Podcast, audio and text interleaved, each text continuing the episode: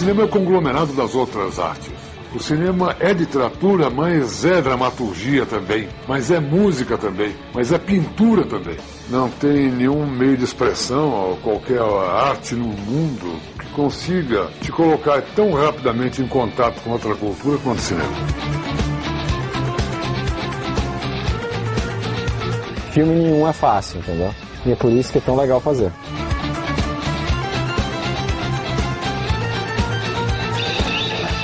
Existe um bom e um mau filme. Existe o bom espectador e o mau espectador.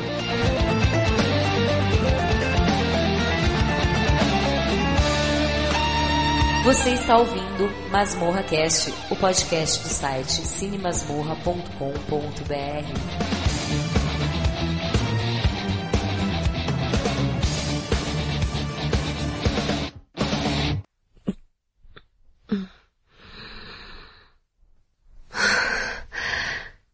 Frima. 何も心配はない。ダークアイ。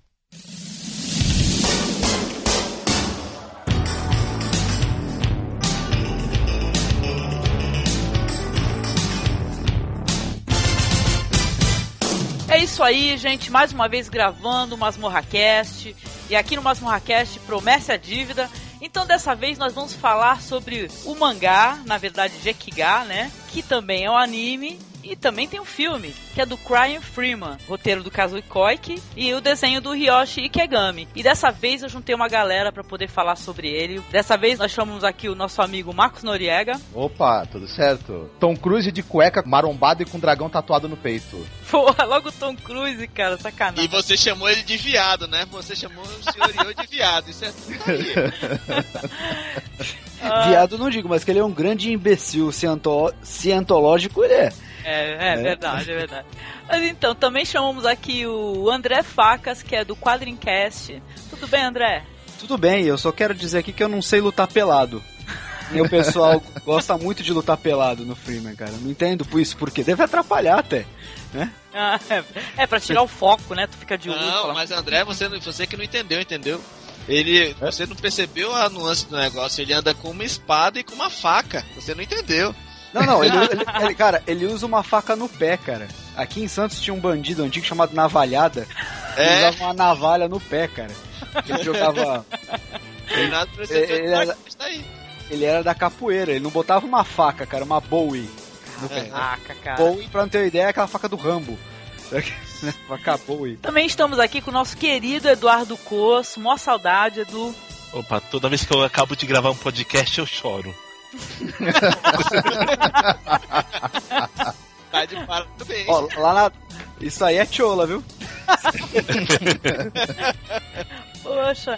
E o nosso amigo aqui, o senhor Seu Panda, que tá lá agora no Cruzador Fantasma, além do pauta aí. News. Vai, Pandinha. É, eu sou, sou, sou panda do Cruzador Fantasma, eu adoro mulheres tatuadas de tigres. Ei, beijos, meu amor, Aline. mu, mu. E E aqui, Angélica. E senhorio, don't cry for me, senhorio. Sempre tem a frase mais estúpida.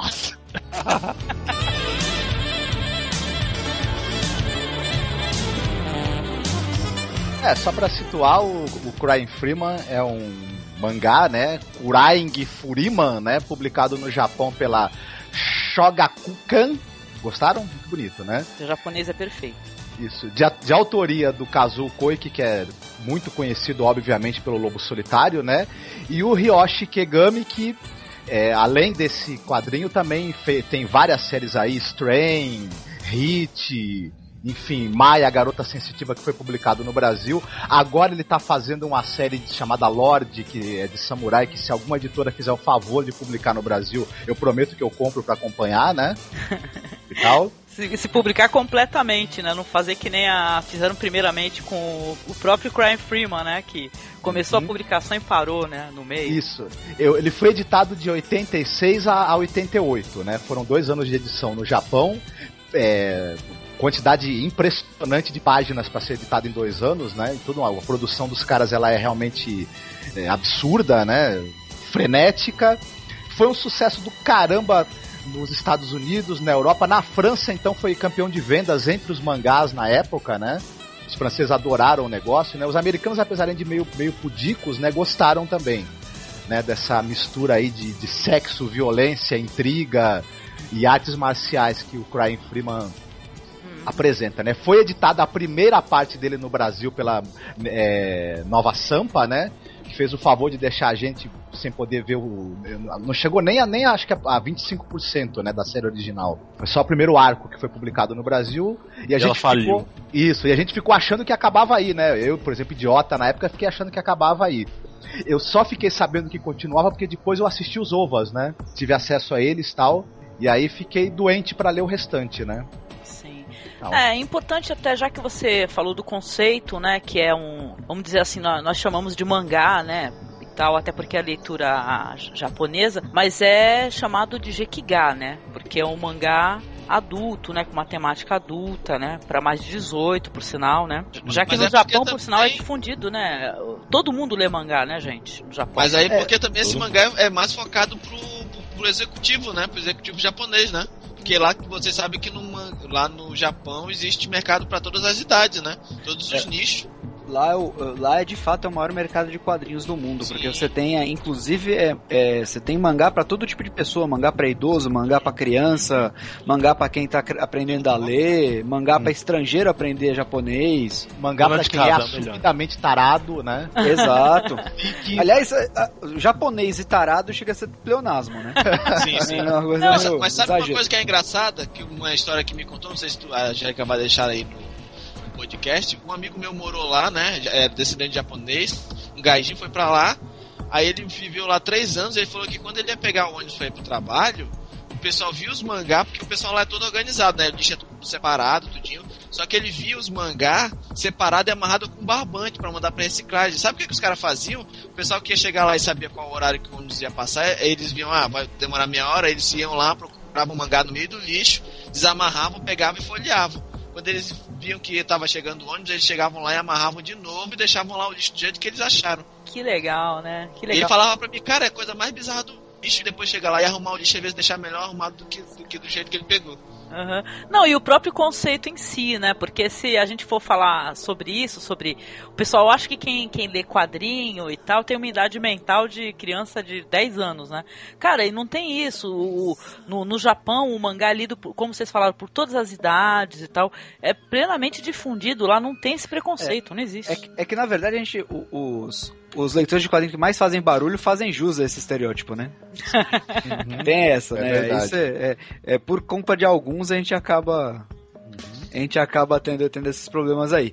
Mas assim, é, o mangá, inclusive a temática do mangá é, de assassino, disso tudo, vai muito relativo à cultura japonesa de modo geral. Né, porque eles têm essa negócio de honra, disciplina, é, organização, é, essa ambição organizada que eles têm, é, e eles remetem muito às tradições marciais do, do Japão. Sim, não, e o, o patriarcal e também o machismo, né? Que isso é. Sim. Eu acho que em Crime Freeman, é, de Lobo Solitário e o. No caso a Yumi lá, a Lady Snowblood, é o que é mais é, machista dos mangás. Isso é verdade. É, a história, é, basicamente, você tem um sujeito, o senhor Io, né? Ele é um assassino a serviço dos 108 Dragões, né? Que é uma organização mafiosa chinesa que, con- que controla, entre outras coisas, né? O tráfico de heroína, né? E ele é o assassino mais poderoso que você possa imaginar, né? E tal, mas é, essa é outra coisa que é interessante falar que situa é, em, em época esse mangá se passaria mais ou menos no final do século XX. Ah, sim. E- Ele, ele é de 80, mas ele, mas ele se passa um pouco à frente, né? E tal, É, cronologicamente mas ele, falando. mas ele, ele grita anos 80, né? Quando você. É, você exatamente. Ele toda- grita anos 80 ali, né? A própria música, né? Depois de se falar do anime, a música é totalmente Não. anos 80. A, a- a- não, a própria música, o próprio mangá mesmo, o vestuário das pessoas, a- Uhum. Os equipamentos, as armas, né? Ele grita anos 80. Os, os ternos com ombreira de, de mocó, né? É, ex- exato. A- as mulheres com, a- com aquela, com aquela calça santropeito, né? Então, é- Exatamente. É, Isso quando estão de roupa, né? Tem essa também. É verdade. Também. Mas uma coisa que o Marco tinha falado aqui dos 108 dragões, né? Que o, o pessoal até fala no. que é uma. é um grupo mafioso, né? Mas no início os 108 dragões eles não eram um grupo mafioso. Era Não, um ele- grupo que se juntou para proteger a China dos japoneses e dos invasores de outros países, né? Essa, e essa história, essa história existe. Esses são os 108 monges Shaolin. Uhum. Eles se uniram para deter o para deter o, o invasão para proteger o imperador da China Sim. da invasão. Tanto que a casta é, do, dos monges Shaolin guerreiro existe até hoje. Agora, sabe o que é, é engraçado? Sabe, não sei, não sei- não sei quanto a vocês, mas, É. mas eu assim, eu gostei muito mais da história. Quando você começa a escutar, quando você começa a ler Craig Freeman, você vê o lance dos 108 dragões. Aí eles falam, ah, é um grupo de, de mafiosos. Aí tu já fica, porra, mafioso é sacanagem, né? Mas depois quando fala, não, mas o grupo de 108 dragões é, uma, é máfia, mas no início eles eram um grupo que protegiam o imperador, que faziam isso. E você fala, cara, eles tiveram um porquê de fazer aquilo e, e fizeram bem feito, né? Tanto que surgiu os 108 dragões, que era um grupo mafioso, que no final das contas você vai ver no mangá e no anime, tem uma importância grande ali, que tanto que o senhor, o senhor Yo, ele se converte pros caras. né? Mas, sim. ta- mas toda, todo grupo mafioso ele tem uma origem uma origem nobre, digamos assim. A própria Familiar, máfia né? é familiar. A própria máfia, na verdade, a palavra máfia em italiano é uma sigla que é morte, é, morte aos franceses declara o povo italiano. Sim. A invasão francesa na Itália tal, e é um grupo de pessoas que se reuniram para combater os franceses. Sim. Só que aí depois foi se tornando aquilo que a gente conhece, né? É, claro. Depois então, mudou o foco, né? Depois mudou o foco. negócio. Exato. É o mesmo caso dos 108 dragões. Sim. Contando a história aí do senhor Io, né? E tal, né? Porque eh, começa. Isso eu acho interessante, porque ele começa com uma premissa ah, romântica, até, né? E tal. Depois o. o- se transforma totalmente, vira uma história de, de, de sexo, uma história de, de vinganças e tal, e, e contendas entre grupos mafiosos, né? Além do- dos elementos de sexo, do- é, violência, ação, contendas entre os grupos, grupos mafiosos, etc., o, o mangá ele, ele é recheado de muitas e muitas referências ao cinema americano, né? Ah, sim, isso é hilário, gente. E ao universo também do 007, eu acho. Não deixa de ser é muito influenciado por essa coisa da espionagem internacional, só que aí transportado para a guerra entre grandes grupos criminosos que atuam na Europa e na Ásia, né? É, mas nada, é exatamente por esse clima que eu acho que grita nos 80, né? Você começa a assistir o, o, o OVA, você começa a ler o mangá, você começa a ter visões, tipo, dos filmes do 007 daquela época.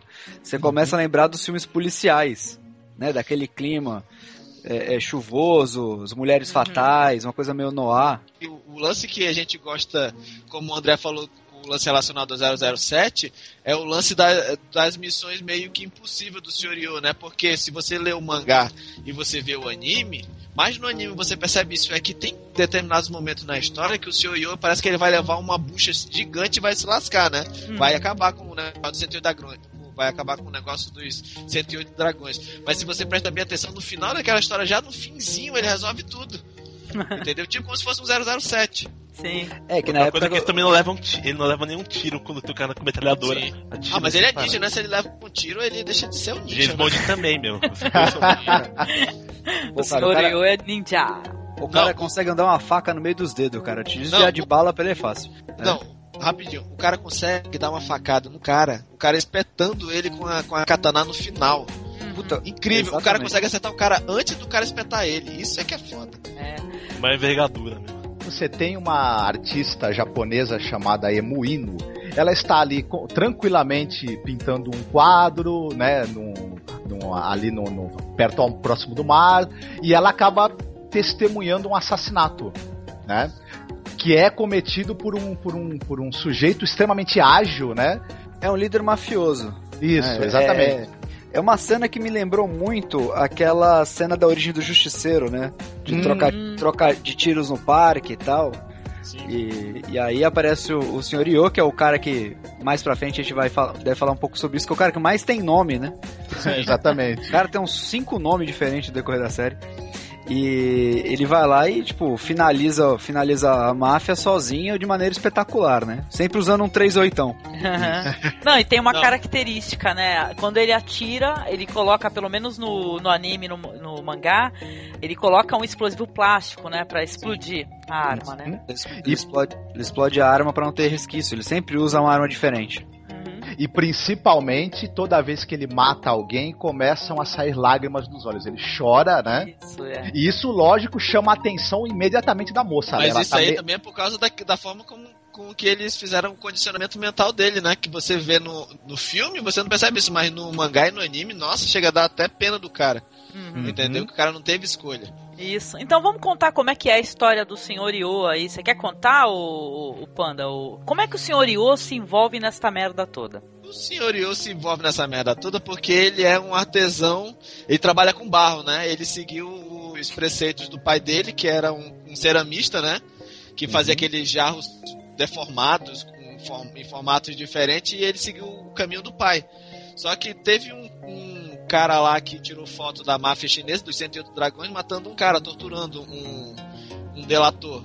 Aí eles pega, ele pegou, tirou foto, separou o filme e botou num jarro dele. Só que ele viu. E ele pegou aquele filme lá e ele viu que. Ele foi revelar, né? Ele viu que tinha merda ali e na hora os 108 dragões entraram em contato. Olha, a gente quer o filme.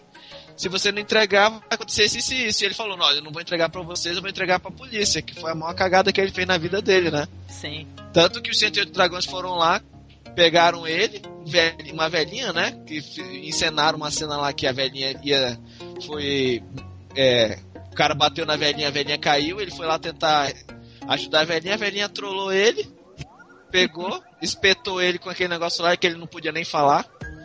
E ele depois disso, quando ele acordou, ele tava abraçado com uma Uma estátua. uma estátua de uma deusa lá do Japão que eu lembrava o nome, que era justamente a que preservava o- a, a voz, que, que não fa- fazia com que as pessoas falassem na presença dela, e simplesmente lá eles fizeram o que a gente falou ainda agora, que foram que foi aquele mestre lá de acupuntura que ele ia espetando ele e ia falando pra ele as palavras lá de esfaquear, matar, esquartejar, e dizia pra ele que quando ele terminasse uma missão ele ia chorar, né? Hum, sim, verdade. Tanto que na, na hora que ele tá. que ele tá nu, né? Já que Sim. esse. Eu, meu, eu, é muito preocupante, assim, que nessa cena que eu falei, caralho, o que, que vai acontecer com Porque, ele? aliás, o fato dele estar nu é uma constante na série, né? Uhum, Sim. sim, sim, sim. Ele Não só ele, Ah, mas tá ali- vestido, né? Mas, É, às mas Passa ali vezes ele tá sem fazer nada, né? Ele tá ali não sem fazer nada. Durante a série ele vai fazendo muito mais coisa, né? Que Ah, ele, tá. na verdade, falar, o senhor Yu é um pegador, né? É, ou se, se é pegador, né? Não, e detalhe, essa parada da nudez, porque já foi usado lá no Lobo Solitário e também no, no Lady Snowblood, o pessoal usa a nudez pra desvirtuar, né, na hora da luta, né? Eu percebi isso também, né? Que ele para chocar, né, o oponente, né? Mas é, é uma coisa engraçada, é que nem o, o, o seu Panda falou, foi a maior cagada que ele fez na vida dele, e ele se ferrou também pelo seguinte: a intenção dos caras quando pegaram ele não era transformá-lo num assassino ainda. Quando viram, primeiro a habilidade que o cara tinha como escultor, né? Viram que ele tinha alguma coisa a mais. É. Isso. E viram a condição física do cara. Impressionante, mesmo pra alguém que não é um, um, um lutador. E perceberam que o cara tinha alguma coisa, além de uma beleza Eles física viram muito potencial, né, Marco? Eles viram Isso. potencial do cara. Físico, do lance psicológico, mas o lance também de que ele era um artista que ele poderia transitar no país, no, no mundo Uhum. todo sem criar suspeita, né? E ele poderia trabalhar para 108 dragões. Isso. E uma fortaleza moral e uma coragem também, porque ele não, não cedeu a chantagem, não quis o dinheiro. Então pensaram, esse cara aí, ele, ele caiu do céu, né? É ele mesmo, né? Que vai ser o nosso assassino principal agora. Tanto que ele virou líder dos caras, né? Mas isso aí é mais lá pra frente a gente explica. O primeiro dele foi um, um mafioso mesmo da, da máfia italiana, que ele foi matar. Detalhe, sem treinamento. Sem treinamento. E o cara é a cara do Marlon Brando, né? O caramba, Sim. né? É, Tem diversas, tem diversas homenagens no decorrer da série às diversas máfias, né, do mundo. Ele enfrenta praticamente todas as máfias, né? Uhum. É, ao longo Triad, da Yakuza, todo mundo aparece em algum momento. Uhum. É, falando em, em Marlon Brando, ao longo da série você tem o Marlon Brando, James Caan, o Arnold Schwarzenegger, o. é, quem mais? O, o Ernest Borgnine, todos eles emprestam seus rostos a alguns personagens, né, na mão do desenhista do Ryoshi Kegami, né? O próprio Crying Film é uma mistura de, de- de- É um Tom Cruise marombado, meio, meio Bruce Lee, uma Ah, mistura eu- de tudo isso, né? Eu não acho, eu não acho Não, assim. não. Ah, sabe, sabe, sabe que eu enxerguei Não. nele, cara? Sabe o que eu enxerguei nele? É pelo fato dele ser mu- muito frio e só chorar meio sem mudar a expressão, eu lembrei muito do Keanu Reeves, cara. Sabe, sabe aquela série Sad Keanu que tem na internet? Uhum. Diversas fotos. É, eu lembrei, não sei porquê, eu sempre lembro do Keanu Reeves quando eu vejo o personagem. pois é. essa. Esse daí é, é até um. a gente vai falar depois do filme, mas esse daí era um filme que eu gostaria que, eu- que houvesse um remake, na verdade, entendeu? De coração. Mas então, fala, Panda, você ia falar, desculpa. Não, eu ia falar o seguinte, cara, que o Io, em termos de humano, ele é muito overpower, cara. Você vê que o condicionamento, condicionamento dele de corpo e mental é muito superior. Depois que aquela velhinha lá, eu não lembro o nome dela agora, que me fugiu, treinou ele, é porque aquela cena dele comendo os paus com hashi com o pé, é condicionamento mental e psicológico total, cara. Entendeu? O cara controla o corpo e a mente. Aquela cena, a primeira cena que ele mata, que vão tentar, que ele encontra a, a, a, a mulher lá, que ele fica na ponta dos pés, na, na porta e fica olhando pra baixo, é impressionante. É no impressionante. mangá você vê só ele lá em cima, né? Mas no anime, quando você vê ele fazendo a ação e subindo, tu fica, cara, o cara é overpower. Não tem como Totalmente. segurar o cara. Sim, sim. Não, e falando até dessa cena em si, né? Que a gente não falou sobre isso, né? Então, claro que a gente não vai revelar todas as missões, nem dar o desfecho, assim, para poder o, o pessoal ter o prazer também de poder descobrir, né? Isso daí. Mas falando dessa cena específica aí que o, que o Panda citou, né, Marcos? É. Porque a gente vai voltar novamente pra Emo. Né, essa moça que, que, que viu ele matando essas pessoas, ele fala pra ela: meu nome é Senhor Io, né, e tal, e ele, vai assassinar esse chefe aí de uma maneira sensacional. No anime também eu gostei do da- como foi apresentado, eu só não gostei no filme. Então, porque a, a Emo, ela presencia um assassinato cometido por ele na China, só que ela volta pro Japão. E o Sr. Yo, coincidentemente, ele também vai pro Japão porque ele quer assassinar um líder da, da Yakuza da sociedade Hakushin. Por quê? Os 108 dragões querem introduzir o tráfico de entorpecentes, sobretudo heroína, no Japão, e a Yakuza, principalmente a sociedade Hakushin, está se opondo a isso. Sendo assim, eles têm que matar o, o, o líder, o líder da sociedade Hakushin, que no quadrinho tem a cara do Marlon Brando velho. E é interessante que tem uma, uma reunião com a polícia japonesa, onde ele vai explicar, né, que a, É, os Marcos, 108 o- dragões... O senhor Panda- é japonês. É, o Panda tá te corrigindo aqui. Que Sim. O senhor Não, é não tô japonês. corrigindo, eu só tô acrescentando porque ele é japonês e os caras tratam ele como chinês, entendeu? Tanto que no OVA, se vocês forem ver, todo mundo fala em chinês, mas o senhor Yo é o único que fala em japonês. E ó, se virem aí pra me entender porque eu sou japonês, eu sou o chefe dos 108 dragões. Se É vocês que, forem dá- ver. é que culturalmente tem uma rixa bem grande entre Sim. China e Japão. Uhum, tem, É. tem por motivos É, é- válidos. né? É, é, é, inclusive, assim, é basi- basicamente você confunde um brasileiro com um argentino. Hum, é feio. É um negócio meio feio, assim, entendeu? E Sim. chega a ser até mais feio. Uhum. Mas fala aí, Marcos, bora aí. Não, eu ia até. Lembrando disso que o André falou, não sei se você concorda, André. Tem essa rixa exatamente e o Kazuo Koike, né, ter colocado um japonês como líder dos 108 dragões, que vai- ele vai se tornar líder da, da organização mais pra frente, é uma grande trollagem também da parte dele. Ah, lógico. Ele foi querer ser mamilos, né? Foi querer ser mamilos. é, não, foi é, bem polêmico mesmo. É, e assim, eu sou. Eu, eu pratico Kung Fu, né? Uhum. Então eu tenho contato com, com, com a cultura chinesa, essa parte marcial. Cara, é, você falar pra um cara, não, vamos usar uma espada, qual? A katana? Cara, os caras já ficam loucos. Imagine se eu falar que um japonês é melhor que eles.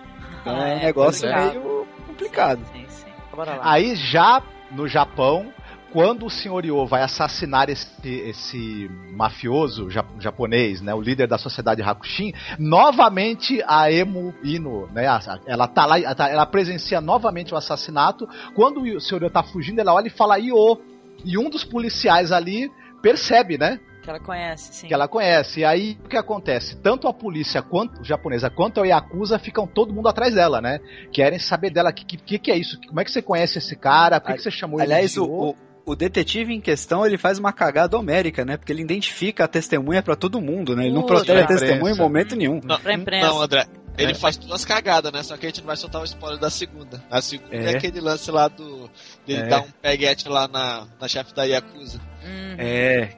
Sim, cara, sim. que Esse, de- esse detetive é o, o cara da cagada. essa parte. Essa cena é ótima também, muito É. legal. O senhor Io vai acabar tendo que visitar a Emo, né? Na para matá-la, teoricamente, Isso. né? Não, e ela até fez um quadro dele, né? Ela ficou assim, Cara, apaixonada. ela tá né? apaixonada, tá apaixonada. Apaixonada. O cara, é, mano, o cara é lindo. Numa boa, vamos falar do, do aspecto físico do Não, senhor não, Io? você pode falar, Angélica, eu não.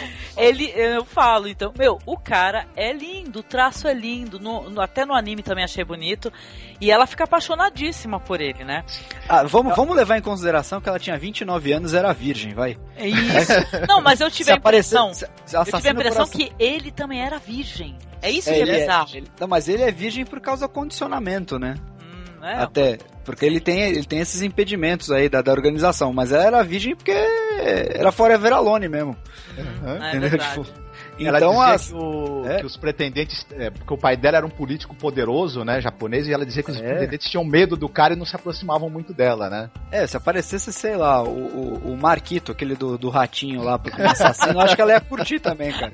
Então, eu acho na posição dela, meu. Ah, não, eu acho É. que o facilitador, aí o agente facilitador foi o cara ser lindo. Porque, meu, aí o, o senhor Io vai visitá-la, né? E é até engraçado, gente, não sei se vocês se recordam, que ela pinta um quadro dele, né, Marcos? Ela pinta um quadro dele assim, segurando a arma, né? E tal, assim como de frente, né? Em tamanho vai, em tamanho natural, não de corpo inteiro, né? Só do peito pra cima. Quando ela vê ele, ela tem toda aquela cena do banho super eh, erótica, né? Bonita, né? Ela tomando banho com, com- Nunca vi alguém tomar banho com a perna levantada, mas. É, ela veste aquele kimono que o pai deixou pra ela de casamento, pra ser, o- pra ser Não, o mas kimono ela de veste- casamento ela dela, né? Não, o, né? o banho, o banho dela é meio um passe do El-Chan, assim, perninha pra cima, tal, É. fazendo pose e tal. É, o banho dela é super posado. É. Aí quando ela sai, ela vê o senhor Io, né? Essa cena meio que eu acho que o autor justifica a, a personagem usar óculos, né? é, porque ela tá assim, ela tá no escuro, saindo do banho, e ao fundo da sala, a sala é comprida. Tá lá o quadro, né? No escuro a meia luz, e ela começou a encarar o quadro. Só que ela não se ligou que, na verdade, ele tinha cortado o quadro e tava ele no lugar empunhando Era em a 3D faca. esse quadro. O quadro era 3D. Aí eu entendi, é, de fato, ela precisa de óculos mesmo.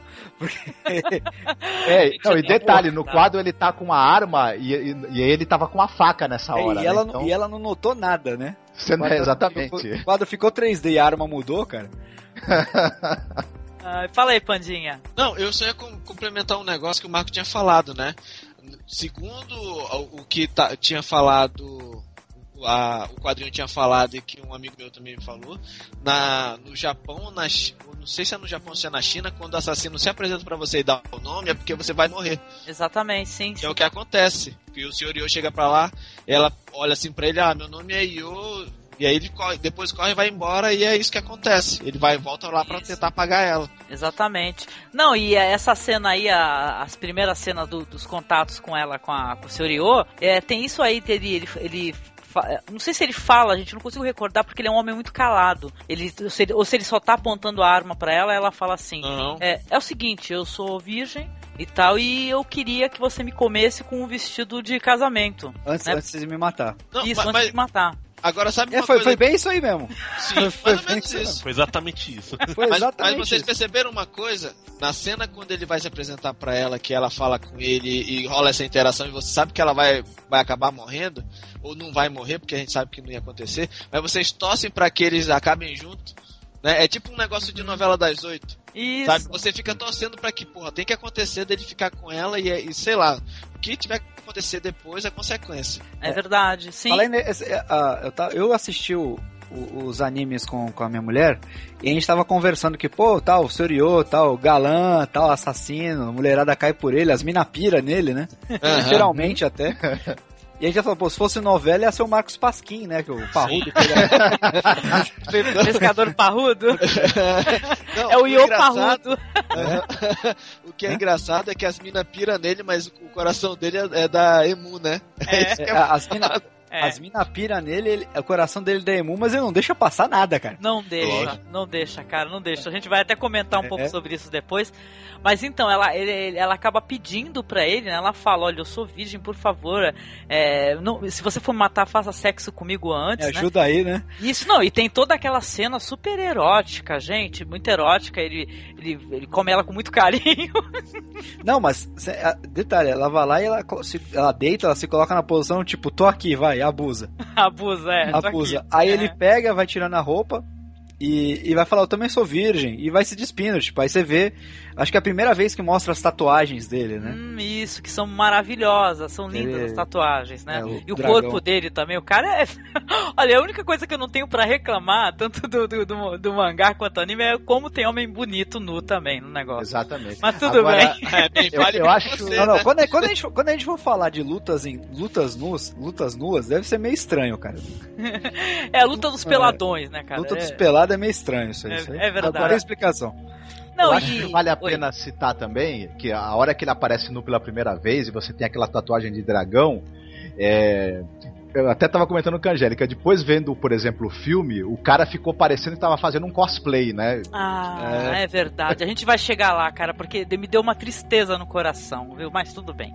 É, o, então, mas o, o senhor Iô, por sinal que não foi sozinho, né? Pra a gente ficar sabendo que ele não vai sozinho para as Ele tem o matanças, Po, né? Que é o Isso. ajudante. Ele tem um chofer, né? O ajudante. Isso, que, que até então parece que, é, não sei, eu acho que no mangá primeiro eles não são amigos, mas depois eles acabam tendo uma puta amizade, né? Uma confiança, um respeito do caramba, né?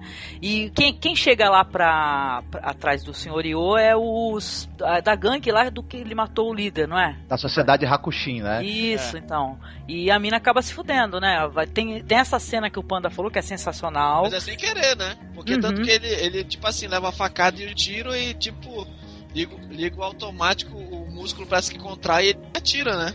É Tem verdade. Uhum, sim. Um Não, acidente. E a cena é legal, cara, principalmente no, no anime, eu gostei pra caramba, e também no filme, por sinal, né? Dando o devido mérito ao filme. Foi igualzinho. Isso, ele subiu na porta, né? Ficou lá no alto nu, né? E ah, ele escutou, né? Um pessoal entrando e tal, e ela ficou na cama enrolada. Isso depois do ato sexual, né? E ele acaba é, atingindo o cara, tem uma luta lá, acho um cara muito bizarro, né, gente? Um cara meio freak, né? Meio esquisitão, pelo menos no anime adorei, cara, que é um cara muito freak, né? Muito estranho. E ela acaba sendo atingida, né? A emo, né? Tem toda aquela cena de cavalheirismo maravilhosa, nossa, ele mata todo mundo, depois pega ela no- nos braços, enrolada no lençol, nua, né? Ai, isso, isso daí é muito da cultura japonesa, que isso daí a gente já deve ter falado muito sobre isso nos podcasts. Que a mulher é meio assim, é uma coisa que eles têm um, um tesão específico na fragilidade da mulher. É, é- é- é os É, contrastes, ou é a fragilidade total, ou é o freak, aquela mulher muito bizarra. E aí É você aquele- torce por ela, né? Aí você começa a torcer por ela. Porra, não morre, não morre, não morre. Foda. Tem, tem. É, mas aquele, esse, esse lance é meio é até cultural japonês, a questão do machismo mesmo que você já tinha mencionado, da cultura mesmo, do- da mulher ser submissa e tudo mais. Eles são, ele bate muito nessa tecla. Sim, só essa que- é pra casar, né? Essa é, É, casar. só, que- só que nessa nessa nessa pegada, como você desenvolve a emo assim, você que não, a gente até que não tá inserido nessa cultura, não entende isso, a gente começa a se apiedar dela, né? Porque É, solteirona e tal. sol- solteirona, porra, vai morrer ainda, velho. Porra, deixa a mina Vai viva. morrer, p- pediu, É, fica- né? é, Tem toda pediu. essa parada de- dela, dela pedir pro cara transar com ela, né? E tal, né? É triste, né? Tu fala, caralho, meu, come ela, por favor, né? É, resolve isso aí, velho. Resolve aí, porra. É. Importa que o senhor Yo, na verdade, além de ser um ótimo assassino, ele também conseguiu o respeito de todo mundo. Inclusive da velhinho velhinho, que são os chefes 108 dragões.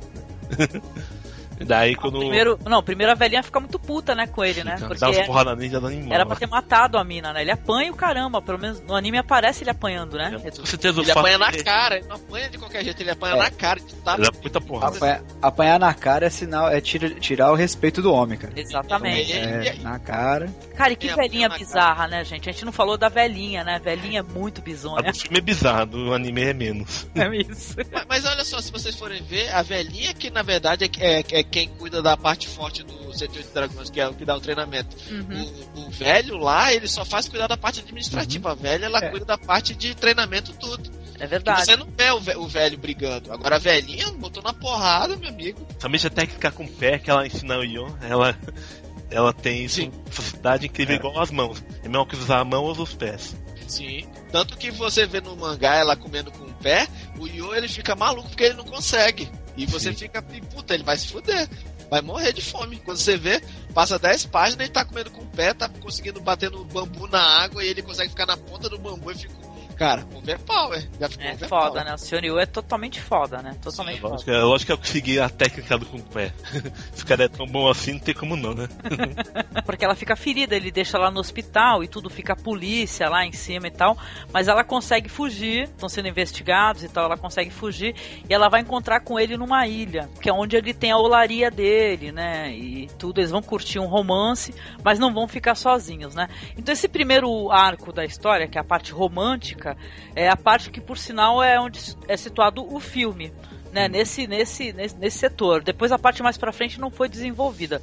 Mas falando dessa parte assim do senhor Io e tal, o que, que vocês têm mais a, a dizer aí? Eu acho que também é importante é, é, falar que enquanto ele está com ela na ilha, que eles estão pretendendo né, fugir e tudo. aliás, ele não tem. ele- né, quando ele está com ela na ilha, ele pretende largá-la lá, ele não, vai, não pretende ficar com ela, né? Ele ainda está pensando que ele tem que deixá-la. Só que eles são atacados, né, pela, pela mulher do, do. Porque quando ele mata o líder mafioso Hakushin. dos, dos Hakushin, o segundo em comando assume, o- assume a, a organização e tenta matá-lo também. Ele também mata esse cara. E aí a mulher do cara, que é a Kimi, que ela vai aparecer depois, ela é uma personagem que vai ser importante depois no anime também, no episódio 4, né? Quando a gente conversar sobre isso.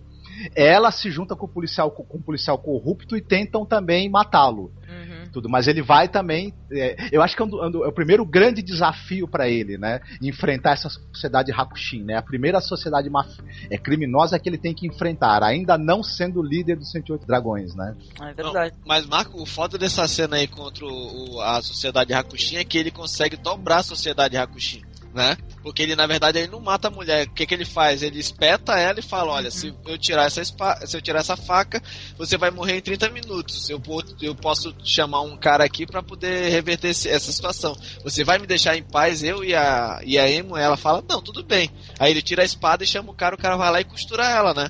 Tanto que ela pensa ainda em trair a, a atenção dele, mas ela. Ele não.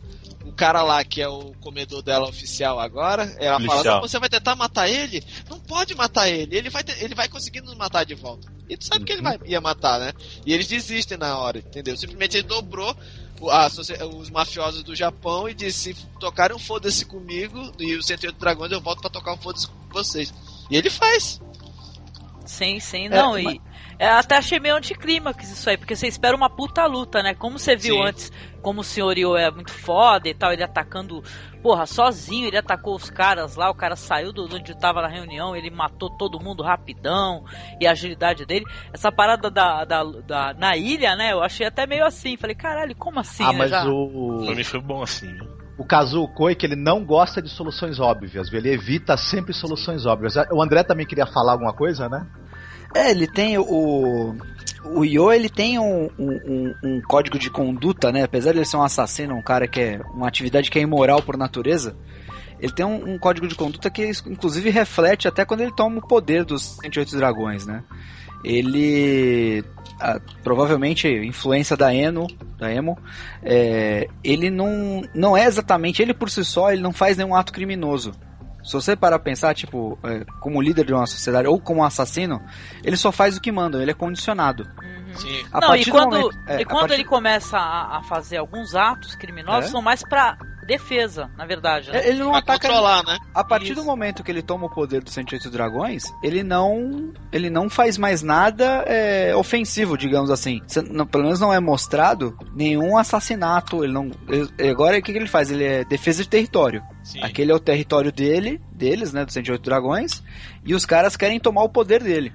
Mas o Agora- melhor do mangá do anime é o submarino deles. Sim. Que o filme É. você Ah. sabe tudo da Agora, sabe fazer. uma coisa que eu percebi no, no mangá e no anime, assim, é, é, pensando mais com, com seriedade, assim, olhando depois de ter lido, ter assistido tudinho de novo, é que, tipo assim, quando ele era o assassino, ele fazia, ele era o famoso pau mandado, né? Só que você percebe que ele não quer matar, ele não quer é, é, dispersar o ópio, que era o que os outros 108 dragões faziam. Mas depois que ele vira o líder, ele começa, tipo assim, o lance lá na África, ah, fulano vai vender droga pra fulano, arma pra ciclano, vamos parar os caras. E ele vai lá e para os caras. Simplesmente controlando, chega lá, come a neguinha, mas tudo bem, isso aí é, é um plus. ele chega lá e faz isso. É, outra como coisa, todo mundo, né? É o exploitation do caraco, né? Tem Sim, sexo mas aí é tipo assim, ele vê que vai ter que vai, vai que ele, ele não quer aumentar o lance do tráfico e tudo. Ele tenta controlar do jeito que ele puder pra não ter que explodir o negócio, entendeu? Uhum. É, é- é aquele negócio do do, do, do, do- crime tradicional que tem no Japão, né? Isso é muito japonês também. Você vê que o próprio. Logo no começo mesmo, quando aquele chefe vai no, na central da polícia falar falar sobre os 108 dragões, ele fala, meu, esses caras eles querem tocar pra fuder aqui, ter droga, ter tudo. Eu não quero nada disso, por isso que eu vim aqui me colocar a, a defesa de vocês pra tentar impedir esses caras de entrarem. E co- Pois é, isso que eu tô falando. Quando o Yu É. é, pau mandado, ele tá acontecendo Ele faz, pau pra todo lado. Mas quando ele assume, tu vê que não acontece mais isso. Tu não vê Não. mais, mais, aco- mais acontecer o negócio de venda de drogas, essas coisas assim. Pelo menos Ele parou. assim, em peso, né? Ele continua vendendo a droga que tem que vender, mas tipo assim, a controle de armamento, controle de, de população lá que vão querer matar ele. Ele vai e, e faz o negócio. né? Acaba sendo mais defensivo, mais território do que coisa mais agressiva, né? De, que nem os outros, as outras organizações que tentam tomar, os, tomar o poder dele. Ele não faz isso. Ele Não, e só- tem até, tem até redenção, né? Porque chega a certo ponto ele começa a tentar se redimir dos assassinatos que ele foi obrigado É. a cometer, né? E tal, né? Exato. Até essa parte do, do código de honra dele, no filme, é, até associam isso com o fato dele chorar. Sim.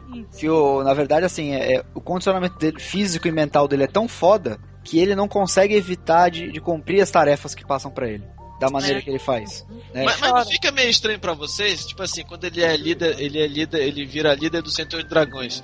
Quando ele assume que ele vai ser um bandido, vamos dizer assim. Só que é como eu falei, no final do, do OVA, ele mostra que ele faz parte da família. E a família pra ele é a coisa mais importante do mundo, porque ele é sozinho também, que nem a Emo. Sim, sim. E ele vai aumentando, né, Panda? Ele vai Sim, aumentando e ele vai família. ganhando o respeito do- da família, porque tanto é que acontece essas coisas lá que ele tem que matar, tem que fazer assim. Não, não vamos fazer isso, vamos fazer assado. E os chineses começam a ganhar um respeito maior por ele. Tanto que pulou na frente pra proteger ele, entendeu? De levar tiro. Hum, é, tem essa reunião do conselho, né, e tal, né? A gente não falou nisso, né? Porque se a gente for situar a história, que ele se, acaba se casando, né, com a Emo, né? E tal, tem toda aquela cerimônia do casamento e tal, é, tem a promessa que eles não podem ter filhos, né? Tem isso, né? Eles É. não podem ter filhos, não podem procriar e tal. né? É, pra não, não, não ficar aquele É, nepotismo, so- né? o, os 108 dragões não tem sucessão baseada na- no sangue, baseada na hereditariedade. Você indica o sucessor que não pode ser seu parente. Né? Isso, nepotismo É, não. Não existe dinastia, né? Não. Exatamente. E é, É pano de o- serpente.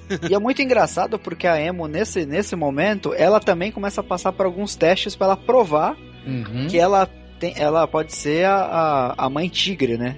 Ah, é muito legal isso daí, hein, gente. É? Aí, o Marcos falou, não sei se eh, bateu a recordação em vocês, né?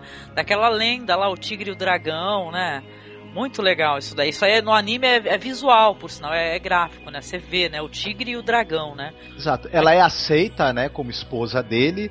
Os, os líderes dos 108 dragões, que são os dois velhos, né? Um que é o estrategista e a velhinha, que ela é o, o lado guerreiro, né? É, é ma- mais ou menos o contrário, né? Enquanto que o, o Freeman é o guerreiro e a mulher dele é, estrate- é um pouco estrategista, os antigos líderes, a guerreira era a mulher e o velho, né, era o estrategista, Uhum. né? E tal. É, o, o pai dragão é a mãe tigre. Isso. né? Uhum. Na, no, na mitologia chinesa, isso tem um, um, um porquê. O tigre, ele é a força. Né? Ele representa a força para os chineses. Então você pode ver que quando o cara quer demonstrar força, ele tem um tigre tatuado. Não força, simplesmente força física, mas força espiritual. Interior. interior, digamos assim. Né? E até uma parte mais agressiva, tal, de resistência. O cara é um cara forte, tem muito poder. O dragão, por outro lado, ele é a sabedoria. Porque o dragão é um bicho que não, tá- não existe, né? Ele, é- na, na mitologia oriental, ele é montado com pedaços de outros animais. Então o sábio seria isso, ele seria um cara que ele tem outras características que criam a sabedoria. Sim, né? a voz da razão, né? É a voz Tá. da razão. Então eles traduziram isso, sendo que o tigre seria o cara a parte do combate, a parte do, da força sobre a razão, e o dragão é a parte da razão sobre a força, né? Que os dois os dois atuam em equilíbrio, né? Uhum. E tem aquela história da dualidade, do yin yang, né? Do taoísmo, que é muito forte por lá. Complemento, né? O bem, É. o mal, né? O equilíbrio, né? É, homem, isso, né? homem e mulher, o equilíbrio, o, for- o cérebro e músculos, Uhum. né? Positivo e negativo, eles têm muito disso lá. Uhum. O, o- a Emuino e o Yo, eles são japoneses, se tornam os líderes dos 108 dragões, e isso deixa alguns membros da, da Irmandade dos 108 dragões, que são chineses, e muitos não gostam dos japoneses, com raiva. Né? E aí você vai ter uma série de atentados contra eles, né? Gados- Foda, né? Por sinal, a parte dos atentados, porque todo, que nem o André falou, todo mundo protege o cara, entendeu? Uhum. Foda. E tem, e tem a neta do- dos dois líderes, que ela, ela quer se tornar a nova líder também, né? E aí acho que também dá, dá pra é. entrar nesse assunto, né? Alguns personagens, a gente citar, tem essa neta aí dos líderes aí, que é uma personagem que ela anda nua 100% do tempo, e tem tipo, sei lá, muitos e muitos quilos, é bem gordinha. É, ela, não é, ela não é simplesmente gordinha, ela deve ter o quê? É, se o Freeman deve ter 1,80m, ela deve ter uns 3 metros. Ela parece como gigante, é representada como uma pessoa gigante.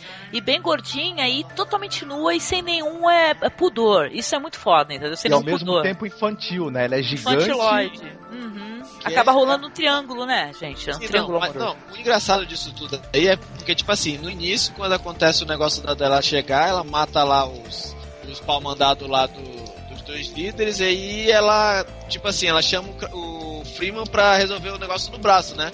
Ele vai lá, luta com ela, e o Freeman lá naquela esperteza dele fala, olha, eu não- vou matar ela. E ele vai dar um, uma enganada nela, né? salva ela, e ela se converte pro lado dele e vê que ele não é de todo ruim, e na verdade ele não é de todo ruim. Então, Não, e Ah, né? não se converte e depois mais pra frente vai, vai ser. O- Ela dá muito a entender, pra não falar que é óbvio, que ela vai ter um relacionamento sexual com os dois, né? Ah, por favor, né? Depois daquela cena da, da banheira ali também, né? Que cena, hein? Por favor, né? Então, tem essa personagem, a gordinha. Quais mais vocês gostariam, vocês gostariam de citar aí? É, a gordinha se alia com a, co- com a, a Camorra, né? Ela tá aliada com os mafiosos italianos, inclusive aparece um personagem que é a cara do Marlon Brando, né? Fantástico, muito legal. Aham. Não, tem essa, tem aquela negona forte, né? Aquele. Os olhos negros. Isso, olhos negros, que fica apaixonado. ele converte também, né? Ah, todo, mundo, todo mundo É, a- olho nele e se A apaixona. conversão, a conversão nele é plantar a pica nelas, né, velho? Não, é fantástico, mas o negócio todo é o seguinte: é que Plantou a é que mandi- fala- Apertar o É que- petinho do peito. É, é verdade, ele tem esse golpe especial na mulherada. Ó, é, o golpe mamilos. O golpe no mamilo, É. velho. Não, mas o engraçado da Olhos Negros é que, tipo assim, você, é, você vê ela falando, né? Falar, ah, se eu tomar o sangue do, do dragão, eu vou ser eterno, eu vou sobreviver É. e tal. E ele simplesmente chega lá e tá sangrando e pinga sangue na boca dela. Ela fala, agora eu sou imortal. E se converte pro lado dele, né? Não, isso já coloca o filme no contexto de época total, né? Porque hoje em dia não ia ter nem fudendo, toma o meu sangue de jeito nenhum. É. Não, mas, não, É por, isso, é, é por isso que grita, grita anos 80. Aham. Grita anos Não, 80. ainda tem um negócio que é, é muito legal, tipo assim, o, o Frimo, o Sr. Yu lá, ele é, o- é o tipo do cara assim. É, eu te converto, mas se alguém tocar o dedo em ti, eu vou lá e resolvo a parada. Tanto que tem aquela. Na, no OVA tem aquela parada lá do, do cara é, cara que ataca ela, né? ataca ela e ele, o senhor Yu simplesmente compra a briga e vai lá, vou resolver essa parada. Chega lá, quando ela olha pra ele, ele fala, eu vim aqui, eu vim aqui e vou resolver aquele problema.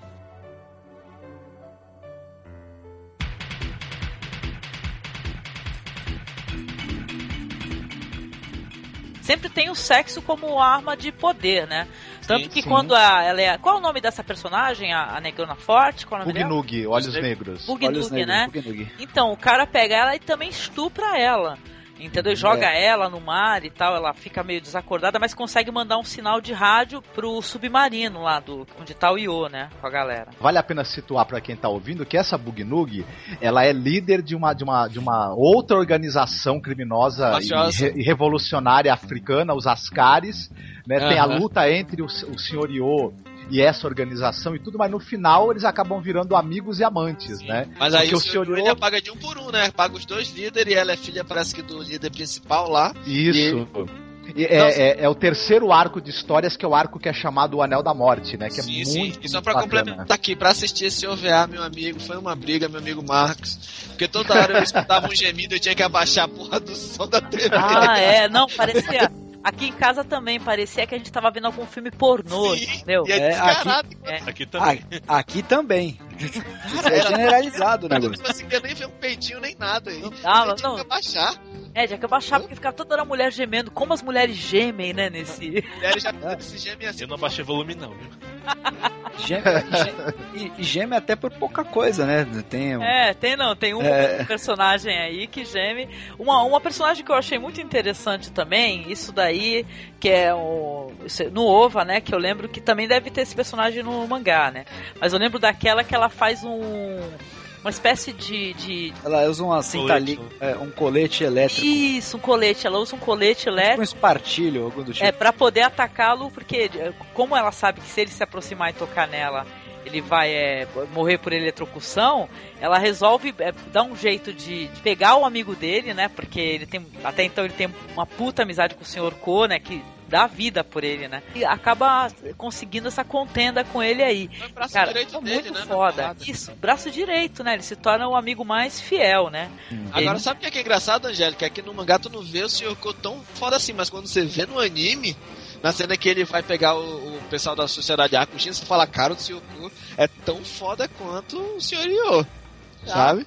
Com certeza, com É, certeza. a, a luta dele com essa assassina, né, que ela usa esse, essa armadura ele- ele- eletrificada, é, tanto no mangá quanto no anime é sensacional, viu? Uma das partes mais bacanas, eu acho. E que tem mais cara de 007, porque ela é, ela é a típica inimiga se- é, sedutora, fatal e, e armada até os dentes e usando tecnologia que você que o 007 enfrenta nos filmes, né? Mas dá tristeza, não dá tristeza? Não deu tristeza pra vocês quando você viu que o, o Sr. Ko ele morreu? Pô, dá uma tristeza foda. Foda, né? Ele tentando Nossa, avisar, né, o cara sim. ainda por cima, né? Morreu tentando avisar, É né? quase um irmão, senti ele e falei, cara, o cara não é só um mafioso, ele agora É. ele é, tá, tá um outro nível, né? Sim, Isso mas isso é isso é mérito do roteirista, né? O Kazuko é que ele soube, ele soube construir essa relação do Ko com o Senhoryo. Primeiro, o Ko é uma espécie de, de cara que tá lá pra controlá-lo, mas também tem medo dele porque sabe do que ele é capaz. Aos poucos, o, o respeito vai crescendo, viram amigos, ele vira o braço direito do cara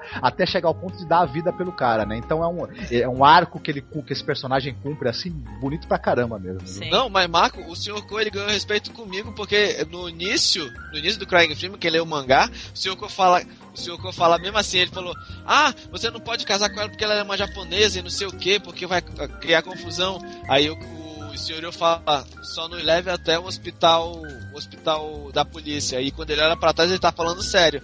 E leva, e ele continua pagando sapo pro senhor Yo, e o senhor Yo fala, não, leva a gente pra lá e não sei o que. Aí o senhor Ko fala assim, se ela for pra você e não levar ninguém, ela tem meu aval. Aí simplesmente a, a vai na, na olaria dele, dos pais dele, consegue sozinha, ajuda ele com uma informação que ele mesmo chega lá pra trollar, né, pedindo informação, chega lá e aí quando, quando ela chega lá com ele, ele chega logo atrás e fala, é, ela realmente não veio com ninguém, ela pode ficar aqui com você, eu acho que vai ser aceita pelos 108 dragões. Eu fico, porra, É, o cara é foda. Muito foda, o Sr. Ko é maravilhoso, né?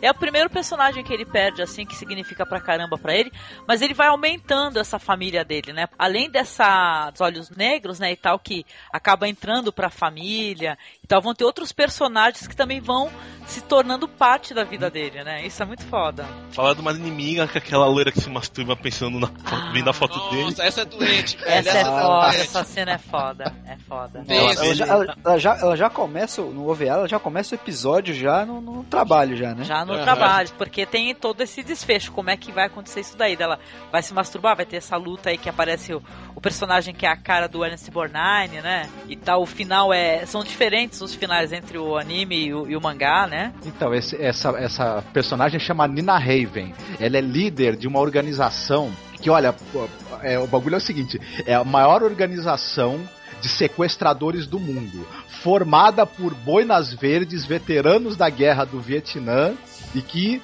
é, criaram uma espécie de novo país onde eles podem continuar fazendo jogos de guerra. Ela é a líder nessa moça, o segundo em comando é um sujeito que no, no anime e no mangá tem a cara do Ernest Borgnine, do ator, né? E ela é tarada pelo Sr. Yo. Ela, tem, é ela, ela viu ele cometer um assassinato quando ela tinha 18 anos e desde então ela quer porque quer, ela só consegue se excitar vendo as fotos que ela tirou dele no, no dia desse tal assassinato que ela presenciou e ela, e ela acaba fazendo todo esse lance porque, porque ela quer tê-lo pra ela, pra ela poder fazer jogos sexuais com ele. Tem uma cena. Ela é ringue- freak também, né? Não tem aquele esquema Ela é dela ser totalmente freak, freak. ela tem um castelinho que ela fica treinando, ela fica torturando uma criança, né? Lembra? É. Ela sequestra um pessoal que o senhor Yo prometeu proteger, né? É um líder da. Não é da Tríade. Isso. Que é o, sequestra o, o- o- a filha do cara, o genro e a neta. Aí tem uma, uma parte que até eu até anotei aqui pra falar que é assim, muito engraçado que o cara fala assim: "Eu quero o sangue do meu sangue perto de mim, traga minha filha e minha neta de volta". O cara não se importou com o genro. então assim, eu falei, pô, primeira missão é que ele tem uma margem, uma margem de segurança. Se morrer o genro, beleza, não tem problema, né? Né, mas resgata as, as duas que tá tudo tranquilo. Quando ela tá prisioneiro dela, ele não tem É. ereção e ela sobe nele e fica masturbando em cima. A mesa tá É, principalmente aqui. Não, é- é- ele, fa- ele fala um negócio muito engraçado aqui, que é- como é que era? Quando o coração não sente, o sangue não flui. Isso.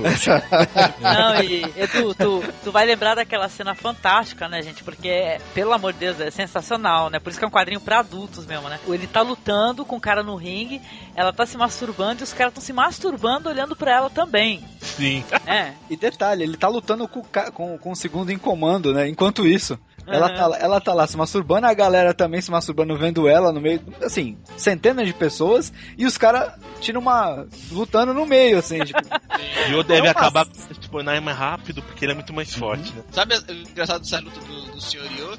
É que na maioria das vezes, pelo menos no OVA você, você vê, é que ele dá uma embromada, dá uma embromada até, é, até dar o tempo que ele tinha planejado. Quando ele dá o tempo que ele tinha planejado, ele senta a porrada e é rapidinho. né? ele, ele, ele fica cozinhando o galo, né? Que nem a gente É, fala. É isso. Bastante Nessa climático, né? Os finais, Uhum. né? E tal, né? Nessa cena aí do OVA da, da, meni- da menina Siririquenta lá, ele fica embromando o cara. Fica embromando.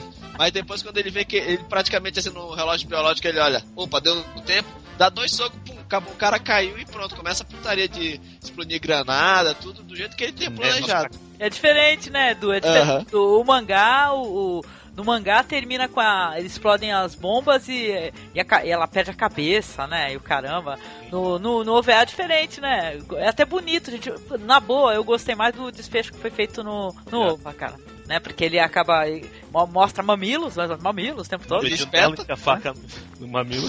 É. Na verdade, ele tenta cortar a polêmica do, do desenho, mas não consegue, né? Nessa missão a mulher dele também participa, né? A Emo também ela já tá de posse daquela katana E a famosa, gordinha. né? A, a gordinha também Isso. vai. Pela Ah, vai-. Essa, nessa missão vai todo mundo, vai até Olhos Negros lá ajudar. Vai pra pegar helicóptero, né? E E tal. Vocês re- vocês repararam desde a morte do Sr. Ko, ele só começa a agregar mulher, né?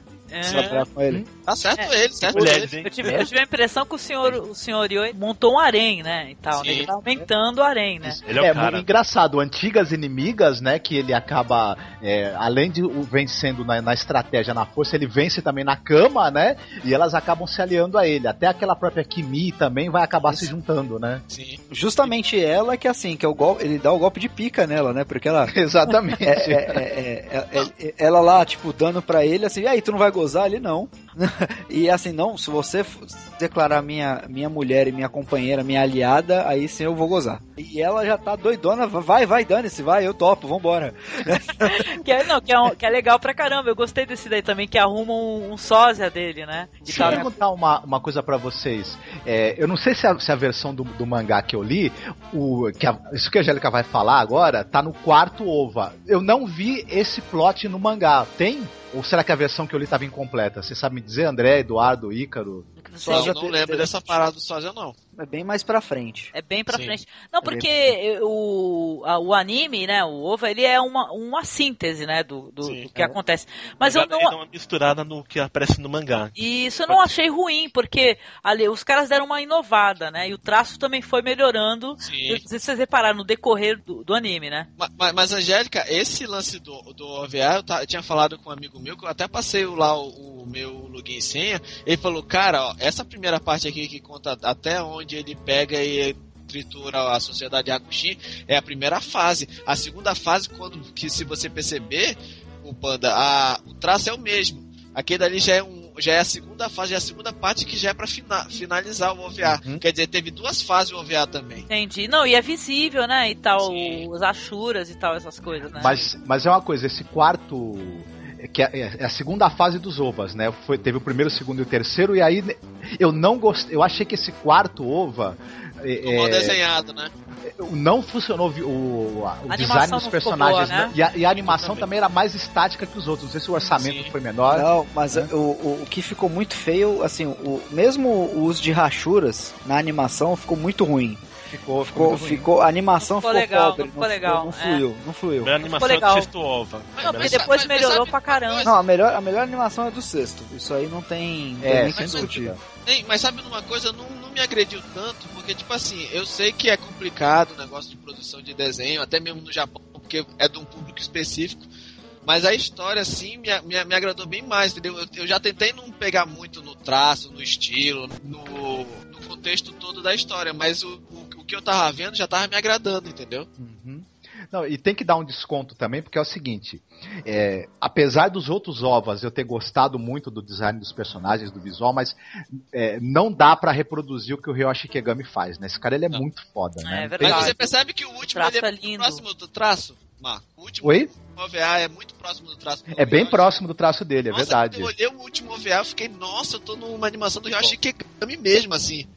Uhum. Entendeu? Não, eu comentei, eu falei pra ele, caramba, o, o final é sensacional, foi melhorando, melhorando, melhorando a, Parece que é tipo assim, qualidade. sabe que vai acabar e então vamos acabar com o melhor que a gente pode fazer. Contrata uhum. o melhor estúdio e vamos copiar o traço do Yoshi que uhum. fizer. A gente não falou quantos são, né, gente, a quantidade, né, pro pessoal não pensar que é um negócio eterno, imenso, porque quantos, é, quantos é, quadrinhos que é o mangá, o geral? O mangá são 76 capítulos no original, no Brasil foi publicado pela, completo pela Panini em 10 volumes. E, eu quero, quero os oito últimos, eu quero. Eu tenho os da Abril, eu quero os outros da Panini. Pois é, não, porque primeiro é quem publicou não foi a Panini, foi o outro que deixou na mão. Qual é o nome? Foi a. A Sampa. Abril? A Sampa, Nova Sampa. Que né? isso? Eu tenho da Abril aqui.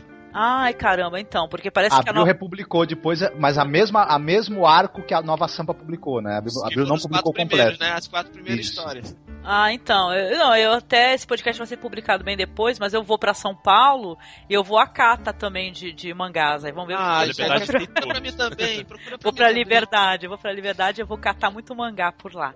O Mercado Livre tem. Tem, né? Estante virtual, né, gente? Também tem. você encontra em vários locais. Mas ele completo tá carinho, né? O pessoal tá metendo a faca. Ah, não, mas. Ah, cara. Ah. Mangá ó, que eu quero, quero ó, Vamos lá, ó. Vamos lá. Crying Freeman completo da Panini tem aqui preço 99 reais. É, até não, acho, que... não acho roubo, acho que tá bem não, bacana. É mais barato que Lobo Solitário ou assim, Game Pass de é, é. Pô, que, quem não quer ter, né? Hoje em dia é até difícil de descolar, gente. Que foi republicado, mas e quando os caras não publicam mais, né? Você tem só aquela versão e olhe lá, né?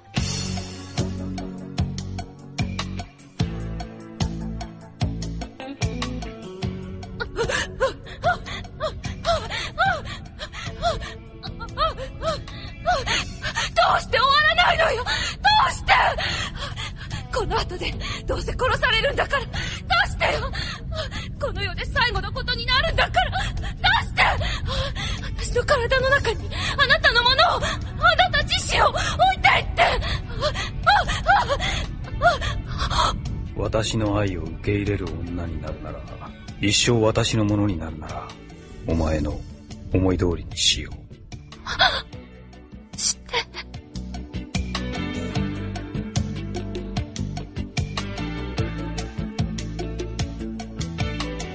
falando de outras missões aqui e tal, e aí, quais outras missões vocês acharam que merecem um destaque aí pro ouvinte poder ir atrás e catar, dar aquela, aquela vontade lá? Você, André, qual é a missão assim que você achou foda, assim, você gostaria de citar? E personagem interessante? Olha, eu gostei muito da missão do, da volta da sociedade Hakushin, que volta a Kimi, que eles tentam inclusive ter esse clone dele, né? Uhum. Porque é, é, que tem lá o culto no, no, OVA, pelo menos tem o culto do urso. Isso, eles uhum. transam embaixo da estátua até, né? Isso, eles transam embaixo da estátua tal. Porque assim, é muito, é muito legal a estratégia que o Freeman usa para vencer vencer o, os caras, né? Muito porque o que, que, eles queriam, na verdade? Eles queriam o Freeman para tomar o poder dos 108 dragões. Eles criam um clone é um sósia, né? Um sósia, né? Pra aprender, pra aprender como o Freeman era. E ó, ó, o plano dos caras. Eles botaram lá a Kimi, que é, é, que era a mulher lá do, do primeiro líder da sociedade Hakushin, para transar com o cara. E, e o, e, o, e o Sósia tinha que ficar assistindo, pra ele aprender os maneirismos do Freeman. Pra poder Isso. enganar a mulher depois. Uhum. e tudo mais. Só que aí o Freeman ele usou a mesma técnica que usaram nele, ele usou pra destrocar de lugar. Então os caras mesmos, eles foram enganados pela tática deles. O Aham. Freeman tomou o lugar do Sósia, sem É ninguém porque saber. a, a mulher se apaixonou perdidamente, né? E acabou Por traindo os ele. caras, né? Isso, e aí ele botou o Sósia pra lutar com o Oshu, que é o cara que acabou estuprando Olhos Negros. Esse que foi o gancho, né, pra ele ir atrás desse, da- dos Hakushin de novo. E ele, ele se simu- simulou como, como o, o- o clone até botar todo, todos eles de- dentro da ilha dele, da base dele. Inclusive o líder, o líder do culto do urso. Botou todo mundo lá dentro e a partir do momento que tava todo mundo lá dentro, ele falou: Ah, eu sou o verdadeiro.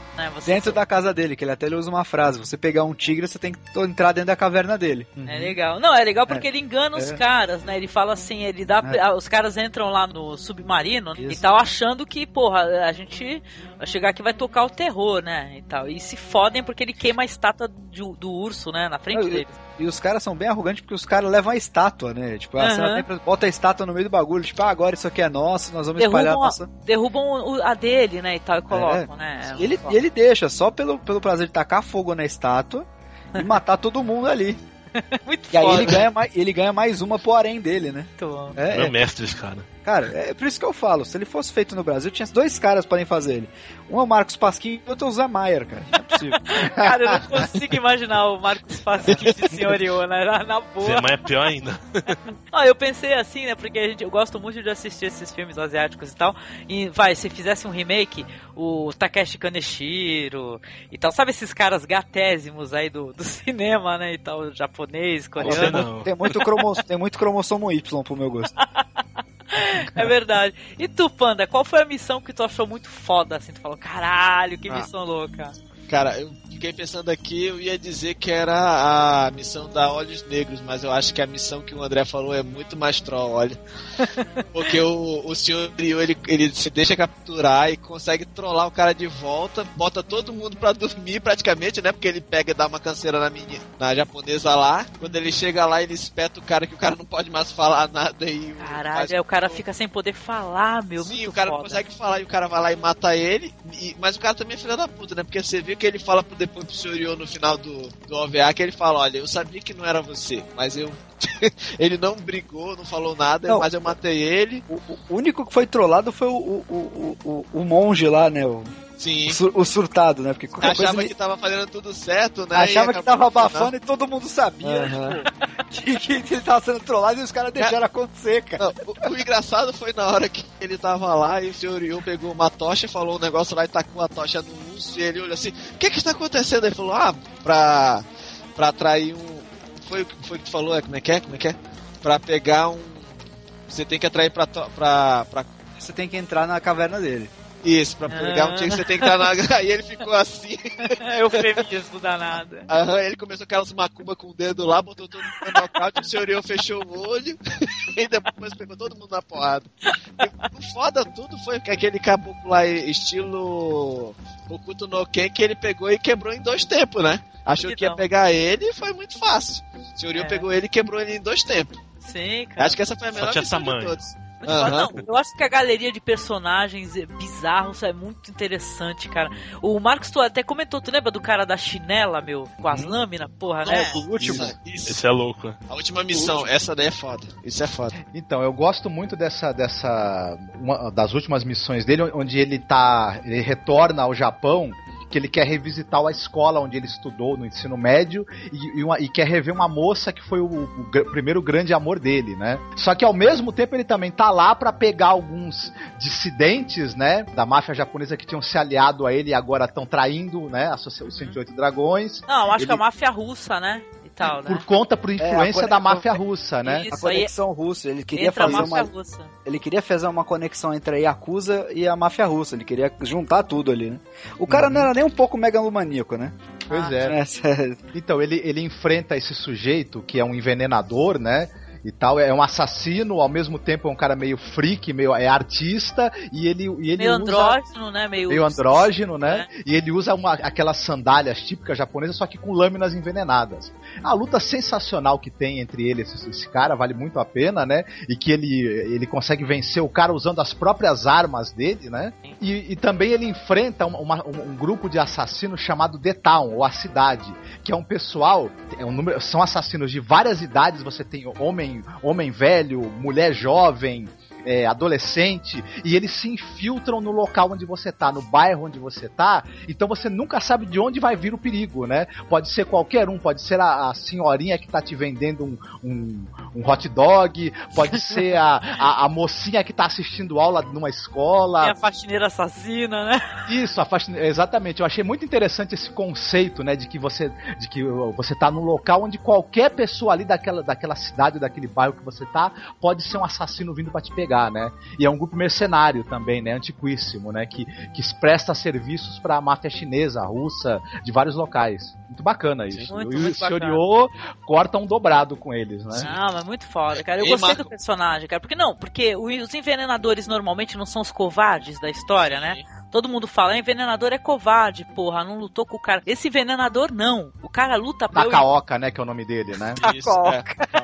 Foda é que o Senhor ele dá, faz um mind games do caralho, né? Porque o cara joga aquela, a- aquele tamanco lá com lâmina, lá com veneno, ele segura com a perna, dá uma enganada e quando o cara vai pular, ele chega, encosta, praticamente recebe o cara nas costas, segura e quando espeta ele no, na, naquela Cabeça, porra né? de luz lá, é, espeta a cabeça dele naquela porra de luz e mata ele, fica, como assim? Não sei o que. É. Não, no, no mangá é diferente. No mangá ele, ele mata o cara com uma tamancada na cabeça, né? Com a lâmina, né? Aham. No, no OVA ele, ele joga o cara na, na, na luz e ficou legal, gente. Eu Ó, gostei. ficou legal, né? Ficou legal. Não, e tem um, tem um personagem aí, a gente tá falando desse esquema da máfia russa, tem a assassina, né, que enxerga no escuro, né? A Tânia. É essa que valeu o momento que a gente foi obrigado a baixar o volume, porque, porra, a mulher gemia 100% do tempo, cara. O cara Mas é essa daí com que o fez peito dela. olha, fez, fez problemas aqui no condomínio. quando ela começava eu abaixava, aí ficava esperando e quando parava, parava a cena eu aumentava. Não, e era toda hora, porque daqui a pouco o cara tava. Primeiro o cara tava transando com ela. Uma coisa que a gente tem que falar que é muito curioso, eu já vi muitos em. é, até fi- alguns filmes e tal, mas em animações ah, mais ainda, é que nunca mostram os órgãos sexuais, né? A gente tá falando muito aqui de, de que há cenas eróticas e tal. Que não é hentai. isso não mostra o, o sexo dos personagens. Eles, tanto que tem cenas que eles estão transando, mas não vai aparecer penetração de maneira alguma. For mulher no de frontal, isso, for no frontal, vai aparecer uma sombra, né? Tanto Sim. que quando aparece o Senhor Io e outros personagens pelados, tem sempre aquela sombrinha, né? Mas, tal, né? mas no mangá é bem mais. É bem mais. Não é tão enganador quanto no, não, não, no, no mangá é mais o explícito, né, Angélica? Porque a mulher parece segurando aquela sombra e tu fica, pô, ela tá segurando nada, né? E quando tu vê ela botando na boca, tu fica, cara, tá de sacanagem comigo, né? Que ela tá botando uma sombra na boca. né? Mas é uma parada engraçada, porque é uma parada meio pudica, né? Do, do, Aham. de- dos caras, né? Porque não é um hentai, tudo bem, mas é engraçado que tem tanto sexo, por que, que não mostram os órgãos genitais? Só mostra da gordinha, né? Tem um momento que mostra da gordinha, da agonia Não, o engraçado é o seguinte, Angélica, é que tipo assim, o senhor Yu aparece pelado, né? Na, na primeira vez que a Emu olha pra ele, ele tá pelado, ele tá naquela posição de tipo alterofilista super fodão, treinado pelos ninjas do, do mundo. Aí ela fala, nossa, como é grande. Eu falei, cara, não tem nada ali, por favor, né? Por favor, gente, não tá mostrando nada, é imaginação. Não, então, e tem essa assassina aí que ela enxerga no escuro, e é outra que se fode também, porque como o cara das lâminas envenenadas, lá as tamancas com lâmina envenenada, se fode porque o senhor Io, ele tomava todos os venenos, né, pra poder ter a, a capacidade, isso, a imunidade, né, e tal. Essa daí também ela achava que o senhor Io não enxergava no escuro, né, tanto que ela é assassina, que ela, é- a prática dela é matar no escuro, né. Ela Então, aparece ele tá- brevemente no mangá, né? Mas no, no, no ovo ela aparece mais, é um personagem que ele é mais desenvolvido, né? E é bem, ficou bem interessante também. Vou falar uma coisa rapidinha. Não é bem uma missão, mas é que estão testando a Emu pra ver se ele, ela pode dilatar ele, tenta afogar ela, ela fala é melhor morrer. Sacanagem, né? Os que fazem com ela, né? Tentam estuprá-la e tal. Pela e janela. ela se joga pela janela pra não ser estuprada, né? É porque ela também tem que conquistar o respeito dos 108 dragões e, e se- ser colocada à prova. Ela não vai ser aceita só porque o, o senhor Yo resolveu casar com ela, tê-la como companheira. Ela, ela tem que provar pra toda a irmandade que ela é digna desse posto. Afinal, ela vai ser líder também, né? Hein, Marco? Mas sabe o que é o foda? É porque, tipo assim, botam ela pra apanhar, botam ela pra se afogar, e quando vão estuprar, ela, ela toma, toma as dois, porque pela honra dela, ela só vai dar pro senhor Yu. E ela se É. joga, né? E você fica assim, caraca, bicho, ela se mata pro cara que é praticamente um marginal. Mas só que, tipo assim. Verdade. Não, e um cara que transa com todo mundo, né? Que você fica assim, pô, o cara transa com todo mundo, usa o sexo também pra, como arma de poder, e a, mas a mulher dele só pode transar com ele ou com as pessoas que ele agrega, né? Mas ele só ama ela, né? Não ama as outras. Ou com a irmãzinha gorda de 2 metros de altura, né? Por favor, né? É. Aquela cena ali do. da- Imagina o dedo, da imagina o dedo de linguiça, o dedo de linguiça da irmãzinha, velho. Acho que é por isso que ela tá lá, André. Off-topic, né? Off-topic, porque a, a irmã gordinha lá dele e da outra lá, que ela chama de irmãzinha, irmãzinha, né? Uhum. Que ela fala, ah, irmãzinha, você me deixa tão quente com o irmãozinho. Aí o irmãozinho chega, é, me massageia, começa a massagear do nada e do nada, o bicho, tum, uma ereção, pega as duas, eu fico, cara, na moral, olha, isso é mangá, isso, isso não é mangá mesmo pra saber Putaria ninguém, do não. caralho, mano. É da hora, é da hora.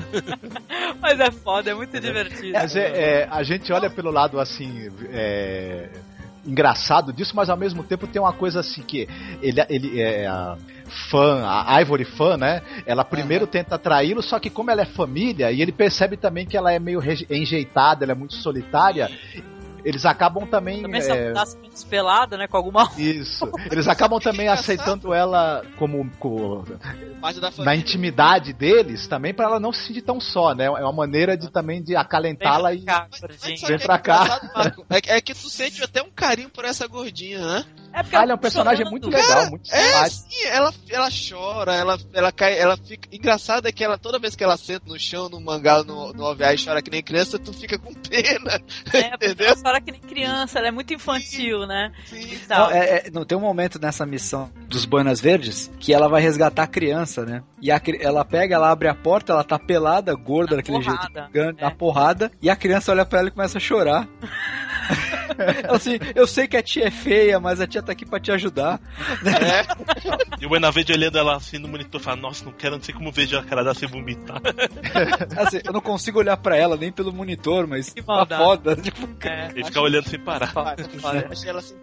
Mas mais uma vez é, é outro ponto pro roteirista. Ele, primeiro ele apresenta essa personagem como um personagem totalmente odioso, é asqueroso, que a gente, a gente tem Ai, horror a ele no começo e a gente vai desenvolvendo um carinho por ela. No final do anime a gente já tá assim, Dá um respeito, fã, né? Mas isso sendo pra Mas- caramba. Mas isso é, um- é até uma característica do storytelling oriental, né, cara? Sempre tem um personagem. Primeiro que um ela é um alívio cômico também na É. história. né? Exato, mas sempre tem um personagem que começa como vilão e se torna é, se torna tão heróico quanto o, o- o protagonista e você se apega mais a esse cara. Né? Uhum. Pois é. Você pode citar N exemplos, acho que o mais famoso é o Vegeta.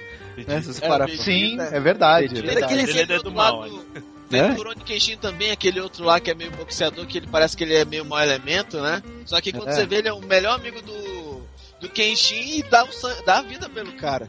Entendeu? É, você tem, tem o Fênix no Cavaleiro do Zodíaco, Sim. tem uma porrada de exemplos que a gente pode pegar. Ah, mas Tem, o né? autor, japonês tem a, tem a manha de pegar um personagem Faz a e fazer transformação, com né? Uhum. Ah, Mas não, não é isso, é, é, é a famosa é a vitória. Você não só vencer fisicamente, mas vencer no argumento, né? Sim, Tipo, o cara- roteiro é muito bom. né? Você convence o cara que ele tava errado e o cara meio que se alia ao cara, né? Tipo, como gratidão, assim. É verdade, né? Não é maniqueísta, né? Não é bem e mal. Não. É legal isso aí, né? E no caso, o Freeman ele não é nem um pouco maniqueísta, porque a gente tá falando de, só de sociedades de criminosos, né? Sim. É, Não, mas- e mas e é só caso- jogo de interesse mesmo, então não tem, não, Não, tem mas no caso do mal. filme é, é completamente diferente, né? Porque você começa a ler o mangá ou assistir um anime, você não sabe se ele é mal, se ele é 100% mal, se ele é, se ele é bom, que ele foi manipulado pra ser mal, entendeu? É, você acha que ele é mal, aí você vai acompanhando, você vai vendo, pô, o cara era bom.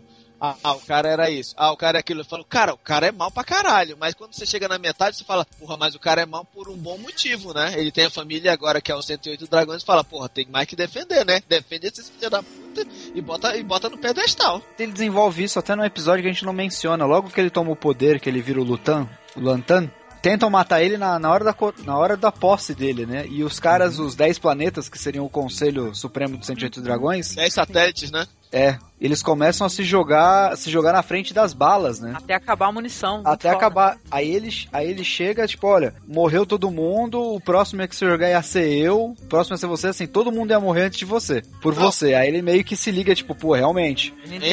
não, não era nem isso. O velhinho falou, ó, o próximo que ia se jogar é? era eu e o próximo que é? ia ser era ser a baixinha lá. Aí ele ficou, é? caramba, todo mundo deu sangue por mim. Aí ele vestiu a camisa, tanto que acontece no último OVA lá que ele fala, eu não vou, eu não vou desistir disso aqui porque eu represento a família. A família para mim é tudo e eles representam tudo para mim. Eu falei, cara, o cara ganhei isso aí na última, né, nessa frase. Eu falei, cara, é, é realmente. é foda.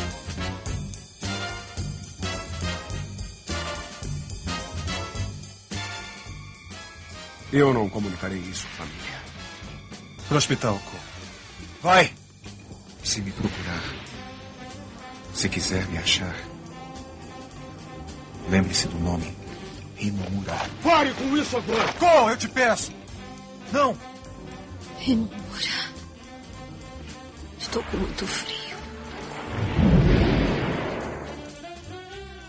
Em 95, saiu um filme, né, um live action sobre o Crime Freeman, né, desenvolvendo esse primeiro arco da história que é ele se encontrar com a Emo e, e todos esses é, desencontros, assassinato, é, algumas cenas sexuais também, muito menos sexo, isso aí é, é claro no filme, não, não aparece. É, a influência, a influência ocidental pesou forte na adaptação. Nossa, sim. Uhum. Então, o filme dirigido pelo Christopher Gans, que é um diretor de um filme muito legal, que é o Pacto dos Lobos, né? E tal, né? Eu acho que. Mark da Cascos também. Tem o Mark da Cascos, tem o Mako, gente, que é aquele ator sensacional, que é a voz lá no Avatar do, do tio do, do, do, Zuko, se eu não me engano, que é. É, o tio Sou apaixonada, apaixonadíssima aliás, pelo personagem. Aliás, vamos, vamos algum dia falar de Avatar, por favor, me incluam. Qual Avatar, por favor? O Avatar Avatar do, do, do né? Do... Avatar, ah, o Avatar, animação. O Avatar que vale. É. O Avatar que vale, aqueles bichos azul eu nem considero. É, é o credo, é, realmente. Não, eu ia falar que uma citação, porque vale a recomendação, o pessoal do podcast fez um, um, sobre o Avatar, viu? As animações e ficou muito legal, tá? Fica aqui a referência e tal, mas a gente podia fazer, inclusive fazer assim, André, e te chamar e falar sobre a lenda de Korra, né? Que tá assistindo. muito interessante também. Então, mas falando aí sobre o, esse live action aí, é, na minha opinião, não foi bem sucedido, já que ele eh, tira do contexto toda aquela cultura japonesa, dá para você compreender inclusive a subserviência da personagem emo e tal, coloca em lugares nos Estados Unidos e tal, né, se eu não me engano. Um filme que é o quê? O filme de 95, Christopher Gans, tem o Mark da Cascos fazendo o Sr. Io, meu, de boa, numa boa. Tudo bem que o Mark da Cascos, ele é um cara até bem é, como é que eu posso dizer? Ele, ele se movimenta de uma maneira interessante, mas é, fisicamente ele deixa muito a desejar. Já começa por aí, né? A aparência dele física não ele, é, propõe ele é... a mesma força que o senhor Io Ele é meio mexicano, no... né? Inclusive, ele não é tão oriental é. assim, né? É, não. Ele, por ele sinal, meio latino. É. Ele é mexicano e o pai dele, o pai dele é, é, japonês, não é isso? É, ele não tem cara de um oriental, não. Eu não achei. A, a personagem, a Emo, é, começa muito mal porque primeiro que não é uma japonesa, nem uma, uma mulher comum, só com o cabelo, só o cabelo mesmo que tá aparecendo. E o óculos, nada mais. Se veste muito mais, até porque o filme é, é claro, o filme é de 95, aí o pessoal já tá mais moderno, né? O, no que dá para falar que é modernidade, porque tem os celulares enormes. É engraçadíssimo o filme, porque é outro que também grita, ele, esse daí já grita o início dos anos 90, né, André? Já, já. Esse grita, se gritasse vai ser até a voz do Axel Rose. Esse grita tanto anos 90. É verdade. Não, e, e tudo que a gente comentou, esse negócio assim do, de mostrar a amizade do Sr. Ko pelo Sr. Yo e tal, começa que os dois parecem mais inimigos do que qualquer outra coisa. São né? inimigos. O ator que faz o Sr. Ko no filme, o cara é ruim demais, assim, É é, de muito canastrão, cheio de canastrão o filme. A cena do, do atentado, esse primeiro atentado aí, que o Sr. Yo vai matar o chefe lá e tal. Meu, é uma cena galhofa, minha gente. Que cena galhofa. Porque, tipo agora eu assim. palmas pra você, porque você É. merece. Realmente, esse filme não representou nada na minha vida. Eu assisti, fiquei triste pra caralho. É uma Essa, tristeza, né? essa, cena, essa cena que ele foi matar o. Yo, por favor. Seja Aham. o. Yo, corra, dê três pipoco, mate o caboclo e meta uma bala na cabeça e saia correndo. É, não, e pra que explodir um montão de carros, Pois né? é. Que isso, ficar explodindo Ó, um montão de carros. Hollywood. Yo, Hollywood. faz Slow motion, em o cima dando pipoco pra baixo explodindo o carro, não é. Yo, por favor, né? Uhum. Sr. Yo não precisa. Tem Não um- precisa, ele tem habilidade, Sonyu, né? Tem um diálogo no filme em que não sei quem tá falando, ah, esse cara é o assassino Sr. Yo, e um cara solta uma frase que eu achei fenomenal, que ele fala, olha, ele consegue é, se disfarçar de quem quiser e ele assume qualquer etnia, qualquer nacionalidade. Eu falei, Ah. cara, como é que o cara vai fingir que é negro, loiro, Esse alemão? bizonho, É muito bizonho. É, É, o cara é o cara é um. Japonês. Nessa hora que você falou, que nessa hora que o cara falou essa frase, eu perguntei: você leu o mangá do pequeno é, roteirista? E outra coisa, o, aí tiraram a parada dos 108 dragões, virou como é que é? O mudou Os o dragões, dragão. os dragões. Os né? filhos dos Filhos dragões. do dragão, isso. dragão ridículo, gente. Toda Sabe- aquela sociedade milenária e tal, tiraram do contexto. Meu, é outra coisa e tal. Eu acho que o filme, até pra quem, vamos dizer assim, vamos colocar, é, para quem não leu o mangá e não assistiu o anime, meu, eu acho, eu acho até que passa. Vai, É, passa. foi, que foi até o meu caso, inclusive. Eu, o primeiro contato que eu tive com filme. o André pro podcast. É porque eu sou polêmico, cara. Eu sou Não. Eu, não, tô até- eu, eu tô- sou, eu sou tão polêmico que eu até tô nu aqui gravando, inclusive. Não, É, é, então, assim, é, então, assim, foi o primeiro contato que eu tive com o filme, eu não, não sabia. Como eu falei aqui no off, Eu também, eu também não, não tinha. Eu assisti na mesma foi- época que tu, é, eu não, não conhecia. Eu tava descobrindo os filmes do Tarantino na época. Eu passava no locador lugar três, quatro filmes pra assistir no final de semana e peguei o Freeman nessa brincadeira. e aí, pô, eu achei maneiro demais, cara. Achei maneiro demais o filme e tal. Falei, puta, é baseado em quadrinhos, eu vou procurar, vou saber. É. Aí quando você procura e sabe, não tem nada a ver com o filme, cara. Não, e se você colocar lado a lado, né? Porque a gente já fez dois podcasts, né? Quem tá escutando esse, por favor, escute os outros também. Tanto do Lobo Solitário quanto o Lady Snowblood. Cara, se colocar comparando assim, cinema, filmes, cara, os filmes são muito superiores, você entendeu? Aqueles é, longas sobre o Lobo Solitário, aquela exalogia, é maravilhosa, com um ator totalmente. É isso que é chocante. Eu até falei pro Marcos, né, Marcos? Que tem o Tomi Zaburo Wakayama, acho que é esse que é o nome dele. Ele é gordo, o Lobo Solitário é magro. Você entendeu? Quer dizer que você vê um, um live action que o cara tá ótimo, entendeu? Você esquece que o cara não se parece com o Lobo Solitário. E depois tem a Yuki também, que ela é, é legal, são legais. Pelo menos o primeiro longa é, é totalmente foda. E você vê esse filme e fala, porra, os caras erraram fodamente, entendeu? Nessa É. adaptação. O filme, até que ele é um filme de ação bacana. Quando você assiste, se você não conheceu o mangá nem o, nem o anime, é- ele é um filme de ação que ele tem uma- umas boas cenas de luta, de tiroteio, meio na linha do John Woo, assim. Ele tem um ritmo legal. Ele é um filme até que de, de ação bacana. É que ele não funciona como adaptação de- do mangá de jeito nenhum, né? Aí, aí realmente ele fica muito a dever, né? Mas ele tem uns pontos positivos, vai. Apesar de uns, uns personagens alguns, bizarros. Uma personagem que tem no filme que eu acho totalmente desnecessária pra trama, e isso foi muito esquisito. Aquele detetive, né? E tal, que ele tem uma morena, né? Que anda com ele, que ela acaba morrendo. A, a parte da cena de sexo do detetive também é muito bizonha. Se for comparada com, com a parte do, do anime, é muito ruim, entendeu? Uma cena de sexo ruim, sabe? Mal feita. Olha só, os caras fizeram uma cena mais foda no, no anime do que no live action. Ficou aquele, ficou aquele negócio de sex time do Multishow, aquele bate-coxa. É, É, isso, é porque O, o filme é mais soft porn, né? E tal, do pois que é. qualquer outra coisa. É, só faltou, to- só faltou tocar o sax, né? Olha, Esse filme aí é um filme, ele é um filme B, custou 30 milhões de dólares. Nessa época ainda filmes B eram nessa faixa de orçamento.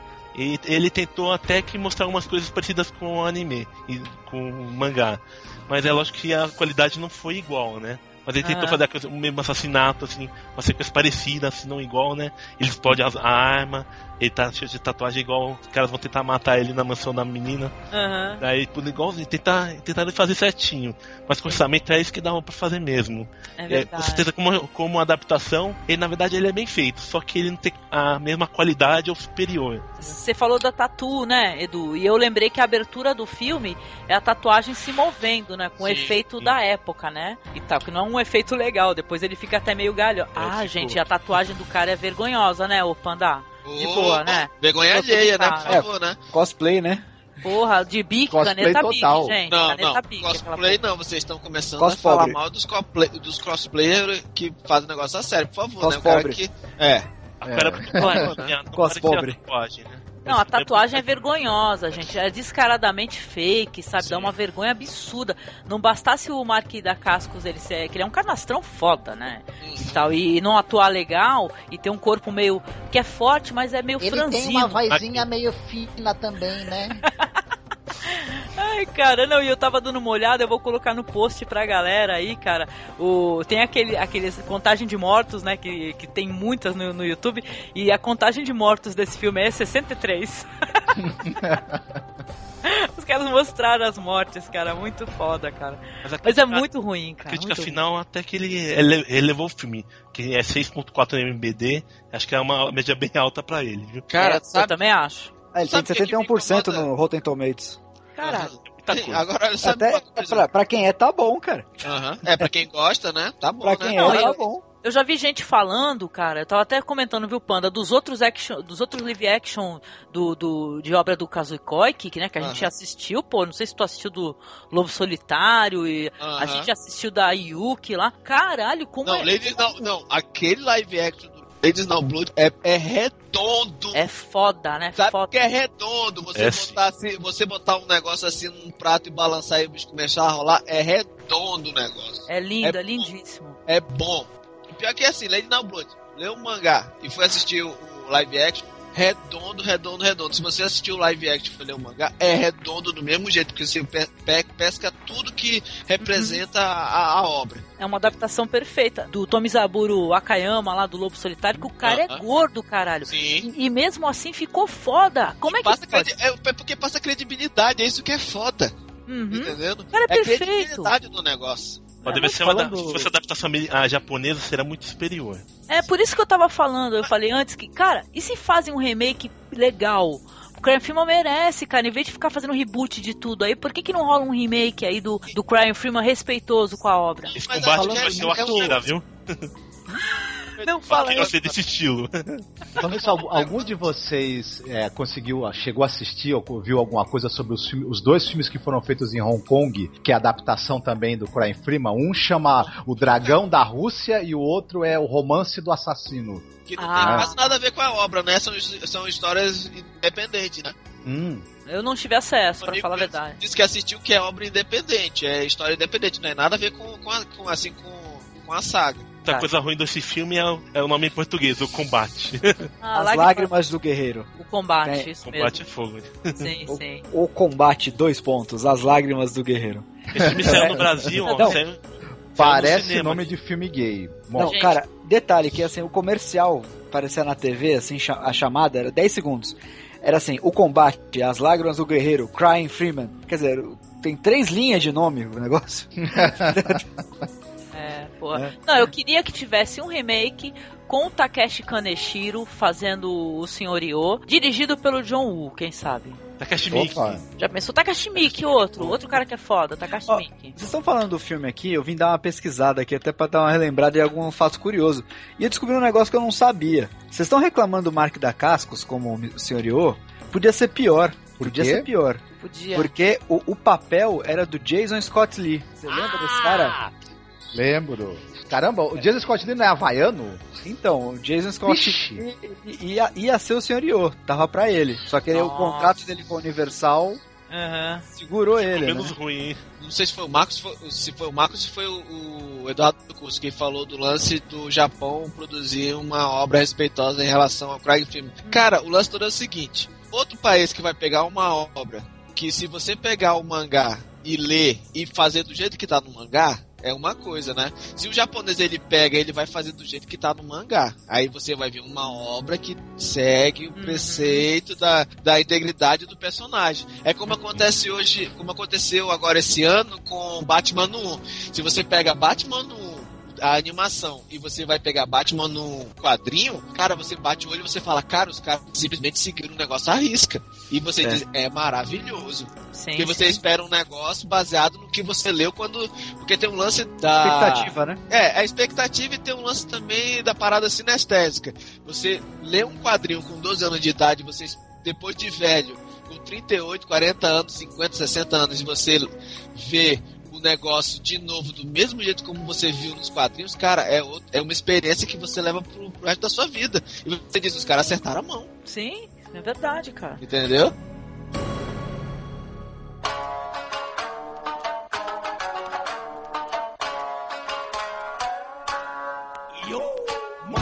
Considerações finais a respeito do, do, do que achamos, né?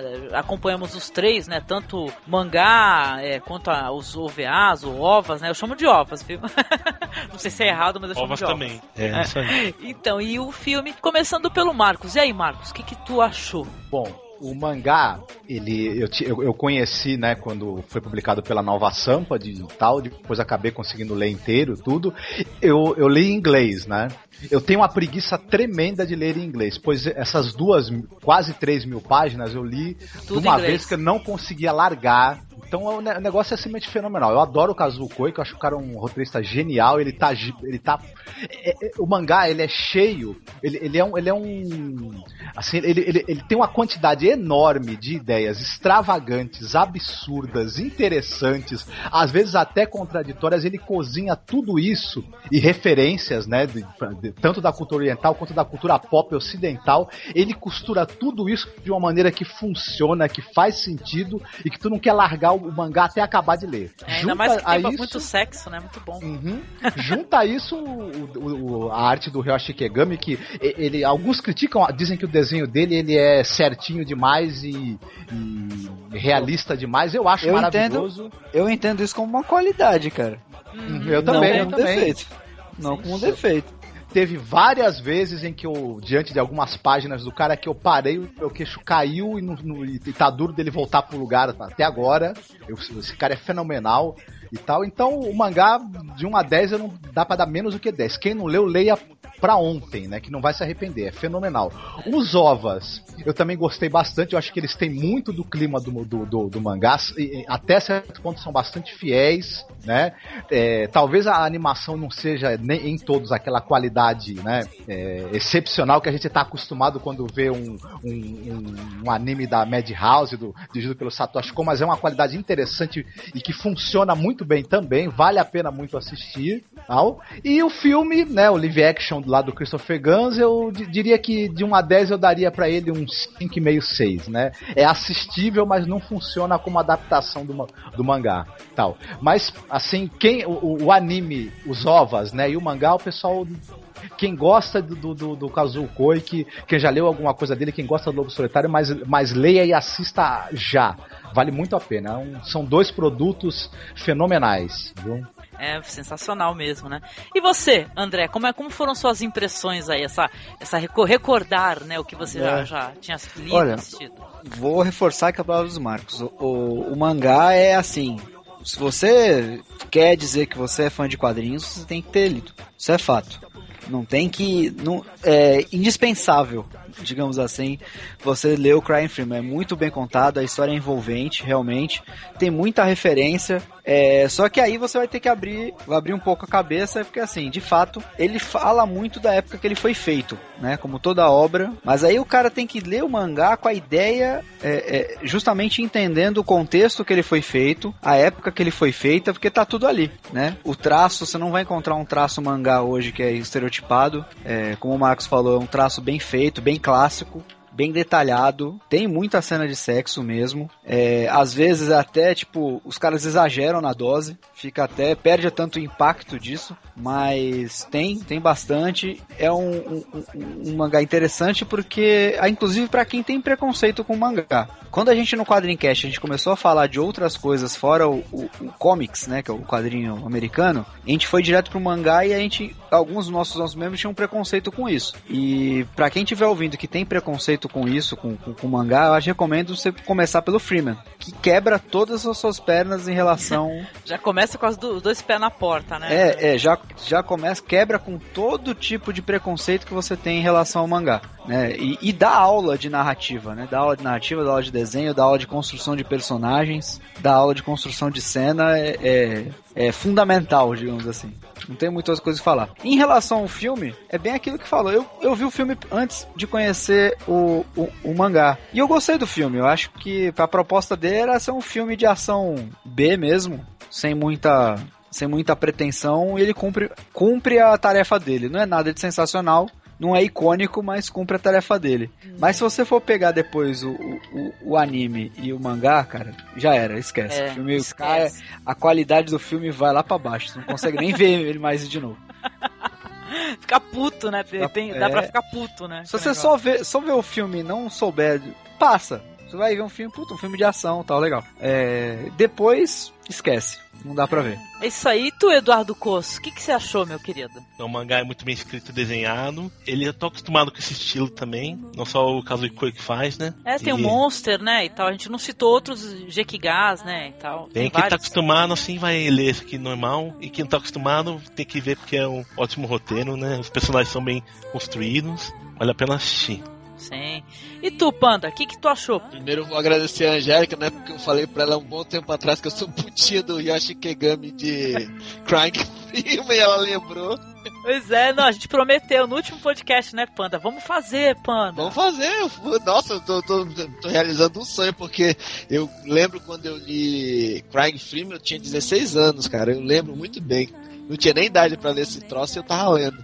Falar Cara, danado. Nossa, ah, danado. Mas é isso aí.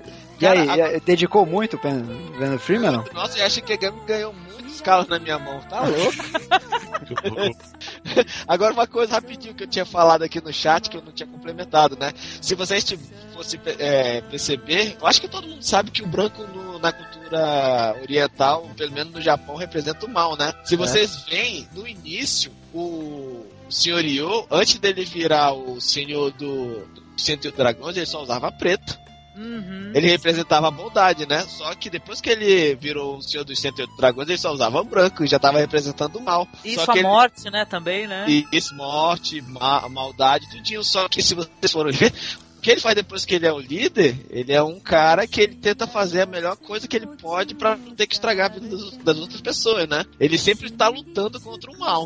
Uhum, Vocês viram? O, o preto, na verdade, ele é a cor do vazio. Sim. Quando você, quando você tá de pretos, não é que você não, não tem a razão de luto. Na verdade, o preto ele representa o vazio, que não tem nada dentro. É, e aí, o branco, ele representa a totalidade. Olha, que legal. É, preenche na- pre- na todas China, as né? cores. No Japão, no isso Japão, na né? China. Uhum. É, Isso, isso, Japão na não. China, mas levando em consideração que 108 Dragões são, é uma, uma Organização chinesa, Uhum, Não, sim. tem que levar isso. Até por, até por isso que os, os Tissot, né, que é a roupa tradicional do, do Kung Fu, começa com preto, só que o mestre só usa branco. Sim. Mas, mas será que também tem um lance da gente interpretar isso aí isso segundo a, a ótica do Japão ou da China? É isso que complica, né? É interessante. Sim, Mas, sim, ah, mas tudo bem. A gente. Mas a obra, a obra mesmo. Como ele ela- adotou, né? Ele adotou a, a cultura chinesa, né? E tal, como fa- a família e tal. Talvez ele também adote isso no pensamento dele, né? Sim. Não, E pode, pode ser que. Pode ser que inclusive fique, foi feito pra ser ambíguo mesmo. Sim. Porque o cara era um líder de uma organização de assassinos, né? Mas não era mal. Não, não era mal, mas não Tanto era mal. chorava. Chorava. Né? Era um chorão, mas era um chorão bom, gente boa. E por isso ele ganhou um ranking, ranking joia do Pandeco.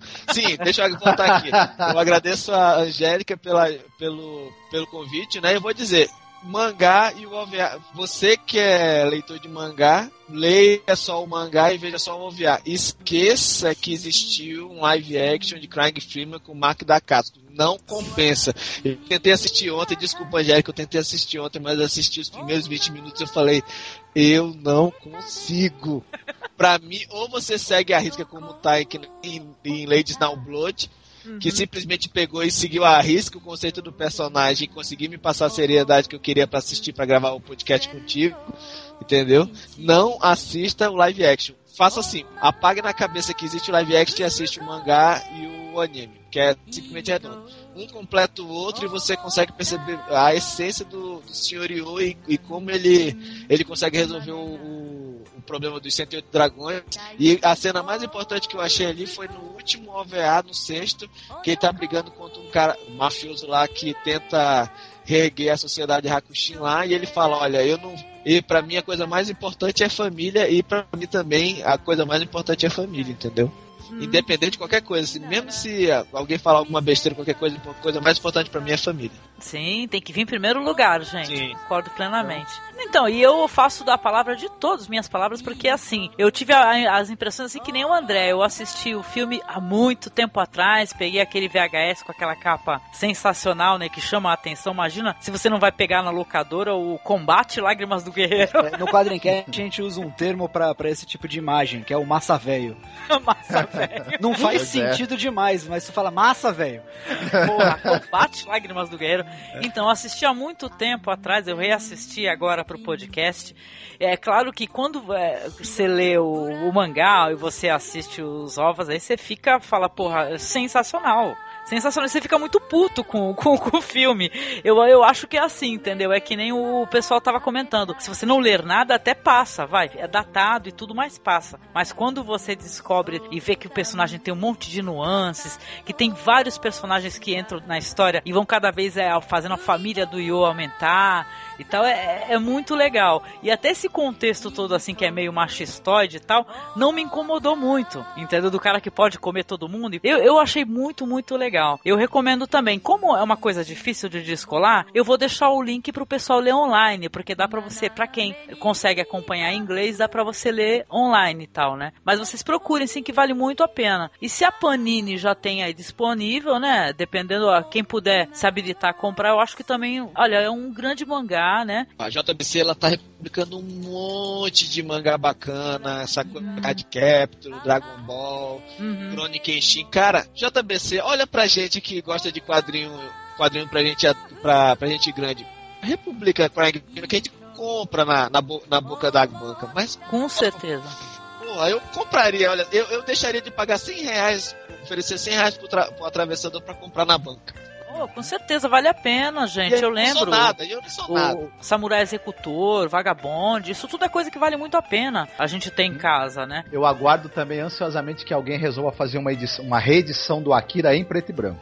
Ai, Marcos, você subiu um ponto no meu conceito, eu tinha, tinha lembrado ainda agora. Eu quero Akira, eu quero Akira. Eu acho que se eu republico Akira, todo mundo vai estar em orgasmos múltiplos. Olha, aparece num blog assim, JBC Republica Akira. Todo mundo vai estar gozando numa hora dessa. É. Gemendo, ah! Vai ser uma onda de desidratação que tu vai ver. Uh.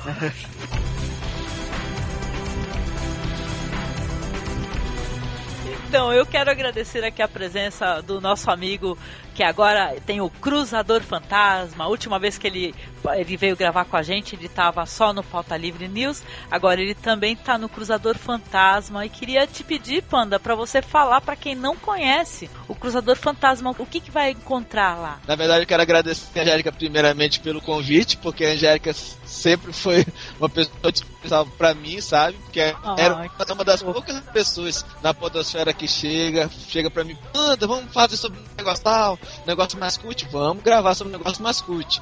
Entendeu? Pessoal, eu considero a Angélica minha irmã na podosfera, o Marcos, Meu amor. Opa.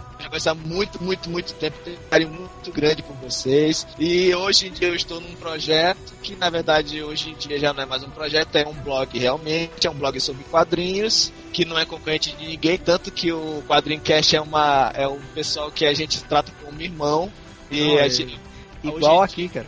Sim.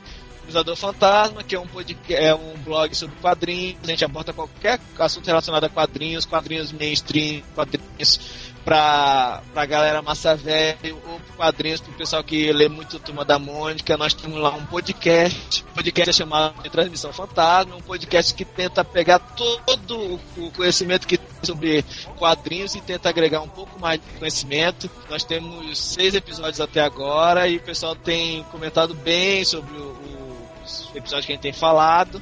Uhum. E sempre que dá, a gente tenta agregar um pouquinho mais, né? Por exemplo, no quinto a gente falou sobre quarta parede, que é muito difícil o pessoal falar, explicar o que é Olha, quarta parede, e tenta legal. agregar um, pouco- de conhecimento. E a gente tenta também pegar a parte divertida, que é pra falar de quadrinhos, que é pra falar de ah, os quadrinhos que fez a gente voltar, ou então os desenhos que a gente acha muito legal, que acha muito relevante falar. São coisas assim que a gente costuma comentar no Cruzador Fantasma. Uhum. Então, convido o pessoal do que escuta seu podcast para ouvir lá o, a transmissão fantasma no www.cruzadorfantasma.com.br. Sim, pô, sensacional. Esse, ó, recebe elogio de todo mundo. Você precisa é. escutar, gente. Quem não escutou, até, olha, até a gente também tem que nos, a gente precisa se, se atualizar também, escutar os podcasts, né? Vou ficar em dia aí com Cruzador Fantasma, Transmissão Fantasma. Aproveita que só tem seis, hein? É uma Olha. maratona de 20 aí, Ixi, aí fica feio o negócio, vou É. aproveitar. Obrigada, viu, Pandinha? Valeu a força, tá? E eu quero agradecer também ao nosso amigo Eduardo Coço, que é um dos fundadores aqui do, do, do Masmorra com a gente. Eduardo Coço é totalmente foda, entendeu? Eu tava com muita saudade do, do Edu, que eu chamo, o pessoal chama ele de Coço, por aí eu chamo de Edu. Edu, onde é- o Destino Poltrona voltou, né? Voltou. Você tá na internet de escada, você tá no Dimensão Nerd. É Eduardo, Eduardo Coço, tudo quanto é lugar, cara, pra todo mundo. É, já vai pra dar e vender. Fala aí, Edu, o que, que você tá fazendo aí, pessoal? Lá, dá os links aí pra galera. Internet de escada sobre assuntos variados, né? Somente assuntos pop. Inter- internetescada.com. Eu indico podcasts legais, já indiquei o, o nosso amigo Quadrincast aqui. Falei o nome do André Facas nele também. no dimensioned.com. Agora indica o Cruzador também, lá, Transmissão Fantasma, não esquece. É, o Cruzador Fantasma. eu gosto do Cruzador Fantasma, o sexto episódio tá muito bom. Olha, é meu ouvinte! Olha, chupa podosfera! E estamos cheios de críticas, é, matérias e informações sobre o cinema em geral, né? No destinopoltrona.com.br para quem quiser saber mais sobre o mundo do entretenimento cinema. Uhum. E também tá aqui com a gente no Masmorra, né? É, É, vamos, vamos voltar aí quando passar. A gente tá gravando atualmente na nossa época de férias, né? Que a gente tá em ato. Mas quando a gente voltar a gravar, o Edu também vai estar dentro, viu? A gente que a gente tá agora descansando, né? Dando um tempo. Vou tá com tudo, isso mesmo. Obrigada, viu, Edu? Valeu Obrigado. mesmo a força, viu? E eu quero agradecer também ao André Facas, que é lá do Quadrincast, que é um podcast muito, muito legal, que fala sobre quadrinhos, comportamento também, né, André? Que eu já vi É. que vocês também abordam isso. Ah, a gente fez uma edição aqui, a edição 23, que é a antepenúltima, Uhum. que a gente botou nossas namoradas pra falar Uh. sobre como é que é a vida vida com o nerd, né? Olha E só. aí, assim, divertidíssimo, o resultado foi muito bacana. Inclusive a resposta do, do, do pessoal, é, dos ouvintes, foi muito legal. E eu, na verdade, queria chamar, chamar o pessoal aí que tá ouvindo o Masmorra Cast pra curtir agora. Recente saiu a edição número 24. Ui, número cabalístico. Ui. Mas é, é o número. É o primeiro aniversário do Quadrincast. Né? A gente completou um ano aí de, de É existência. É, Deus, compa- 24, né? Tá certo. É, 24. Na verdade, a gente tem 20, 26 podcasts, né? Porque tanto o episódio 6 quanto o episódio 11 são duplos. Ah, entendi. Sim. Então Cara, são deixa eu fazer 26. meu cálculo aqui pra ver se no cruzador não vai cair no 24, senão. É, nossa, essa- Muda aí, muda a é data. que o nosso, o, nosso, o nosso é quinzenal, né? Então caiu no 24 mesmo. Nossa, o meu também é. bicho. Ai, ai, ai. Aí já era, já era. E aí a gente tá comemorando, a gente é, decidiu que toda edição de aniversário a gente vai falar de algumas histórias que nos marcaram pessoalmente, né?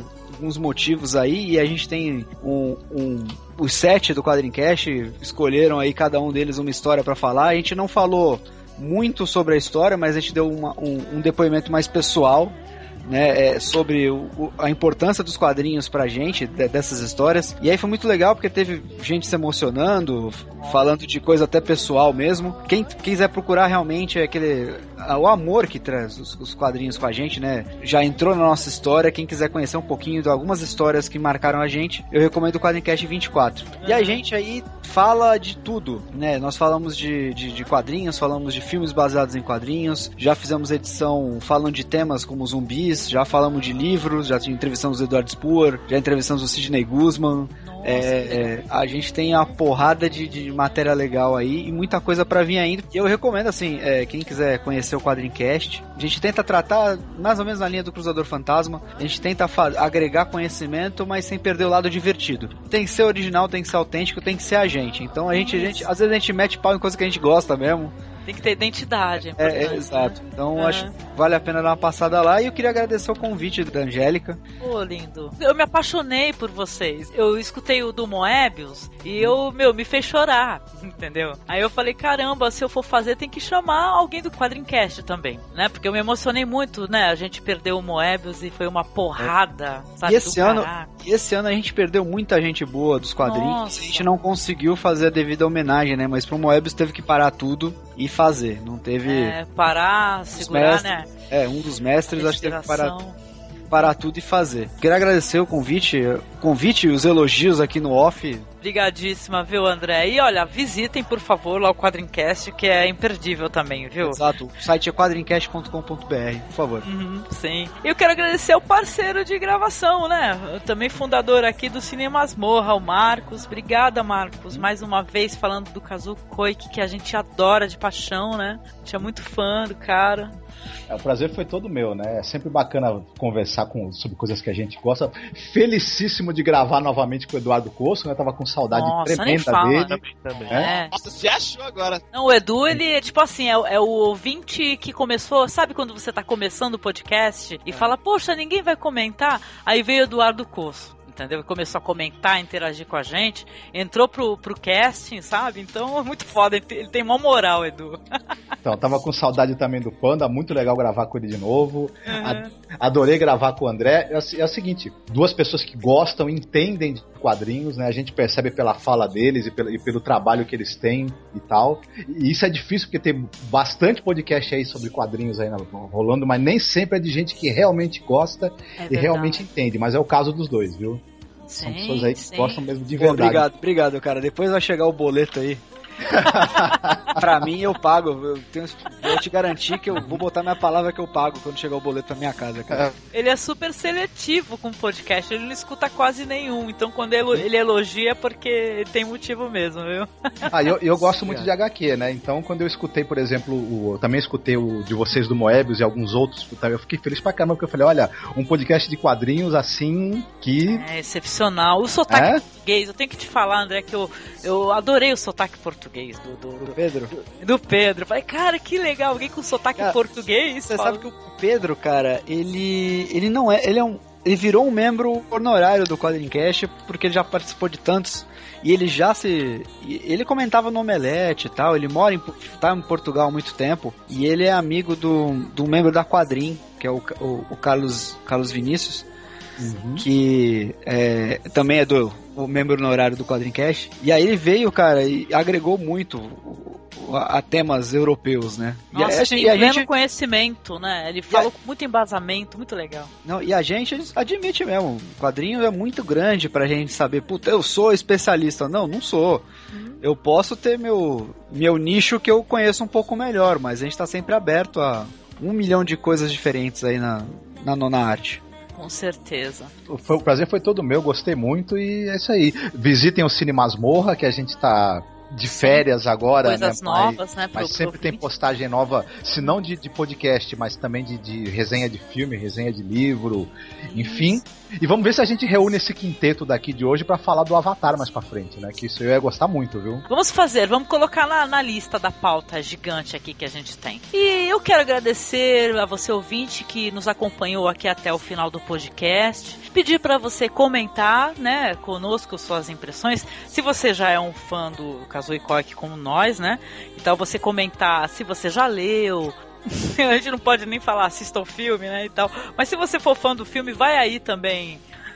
Tenta comentar. defender, né? Tenta defender, por favor. Tenta defender, né, e tal, mostra o teu ponto de vista, se a gente tá sendo injusto. Retweet esse post, ajude a, a divulgar o nosso trabalho, que a gente fala muito sobre cinema, mas a gente também pega quadrinhos volta e meia, relaciona quadrinho com obra cinematográfica, a gente vai continuar fazendo isso. Tá aí um grande abraço aqui de todos e tal, e até o próximo podcast, né, gente? E viva Kazukoi que Viva. e as suas obras maravilhosas, né? Viva!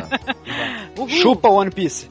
É, ah, preservar a cabeça de Kazuko aí pro resto das gerações. É isso aí.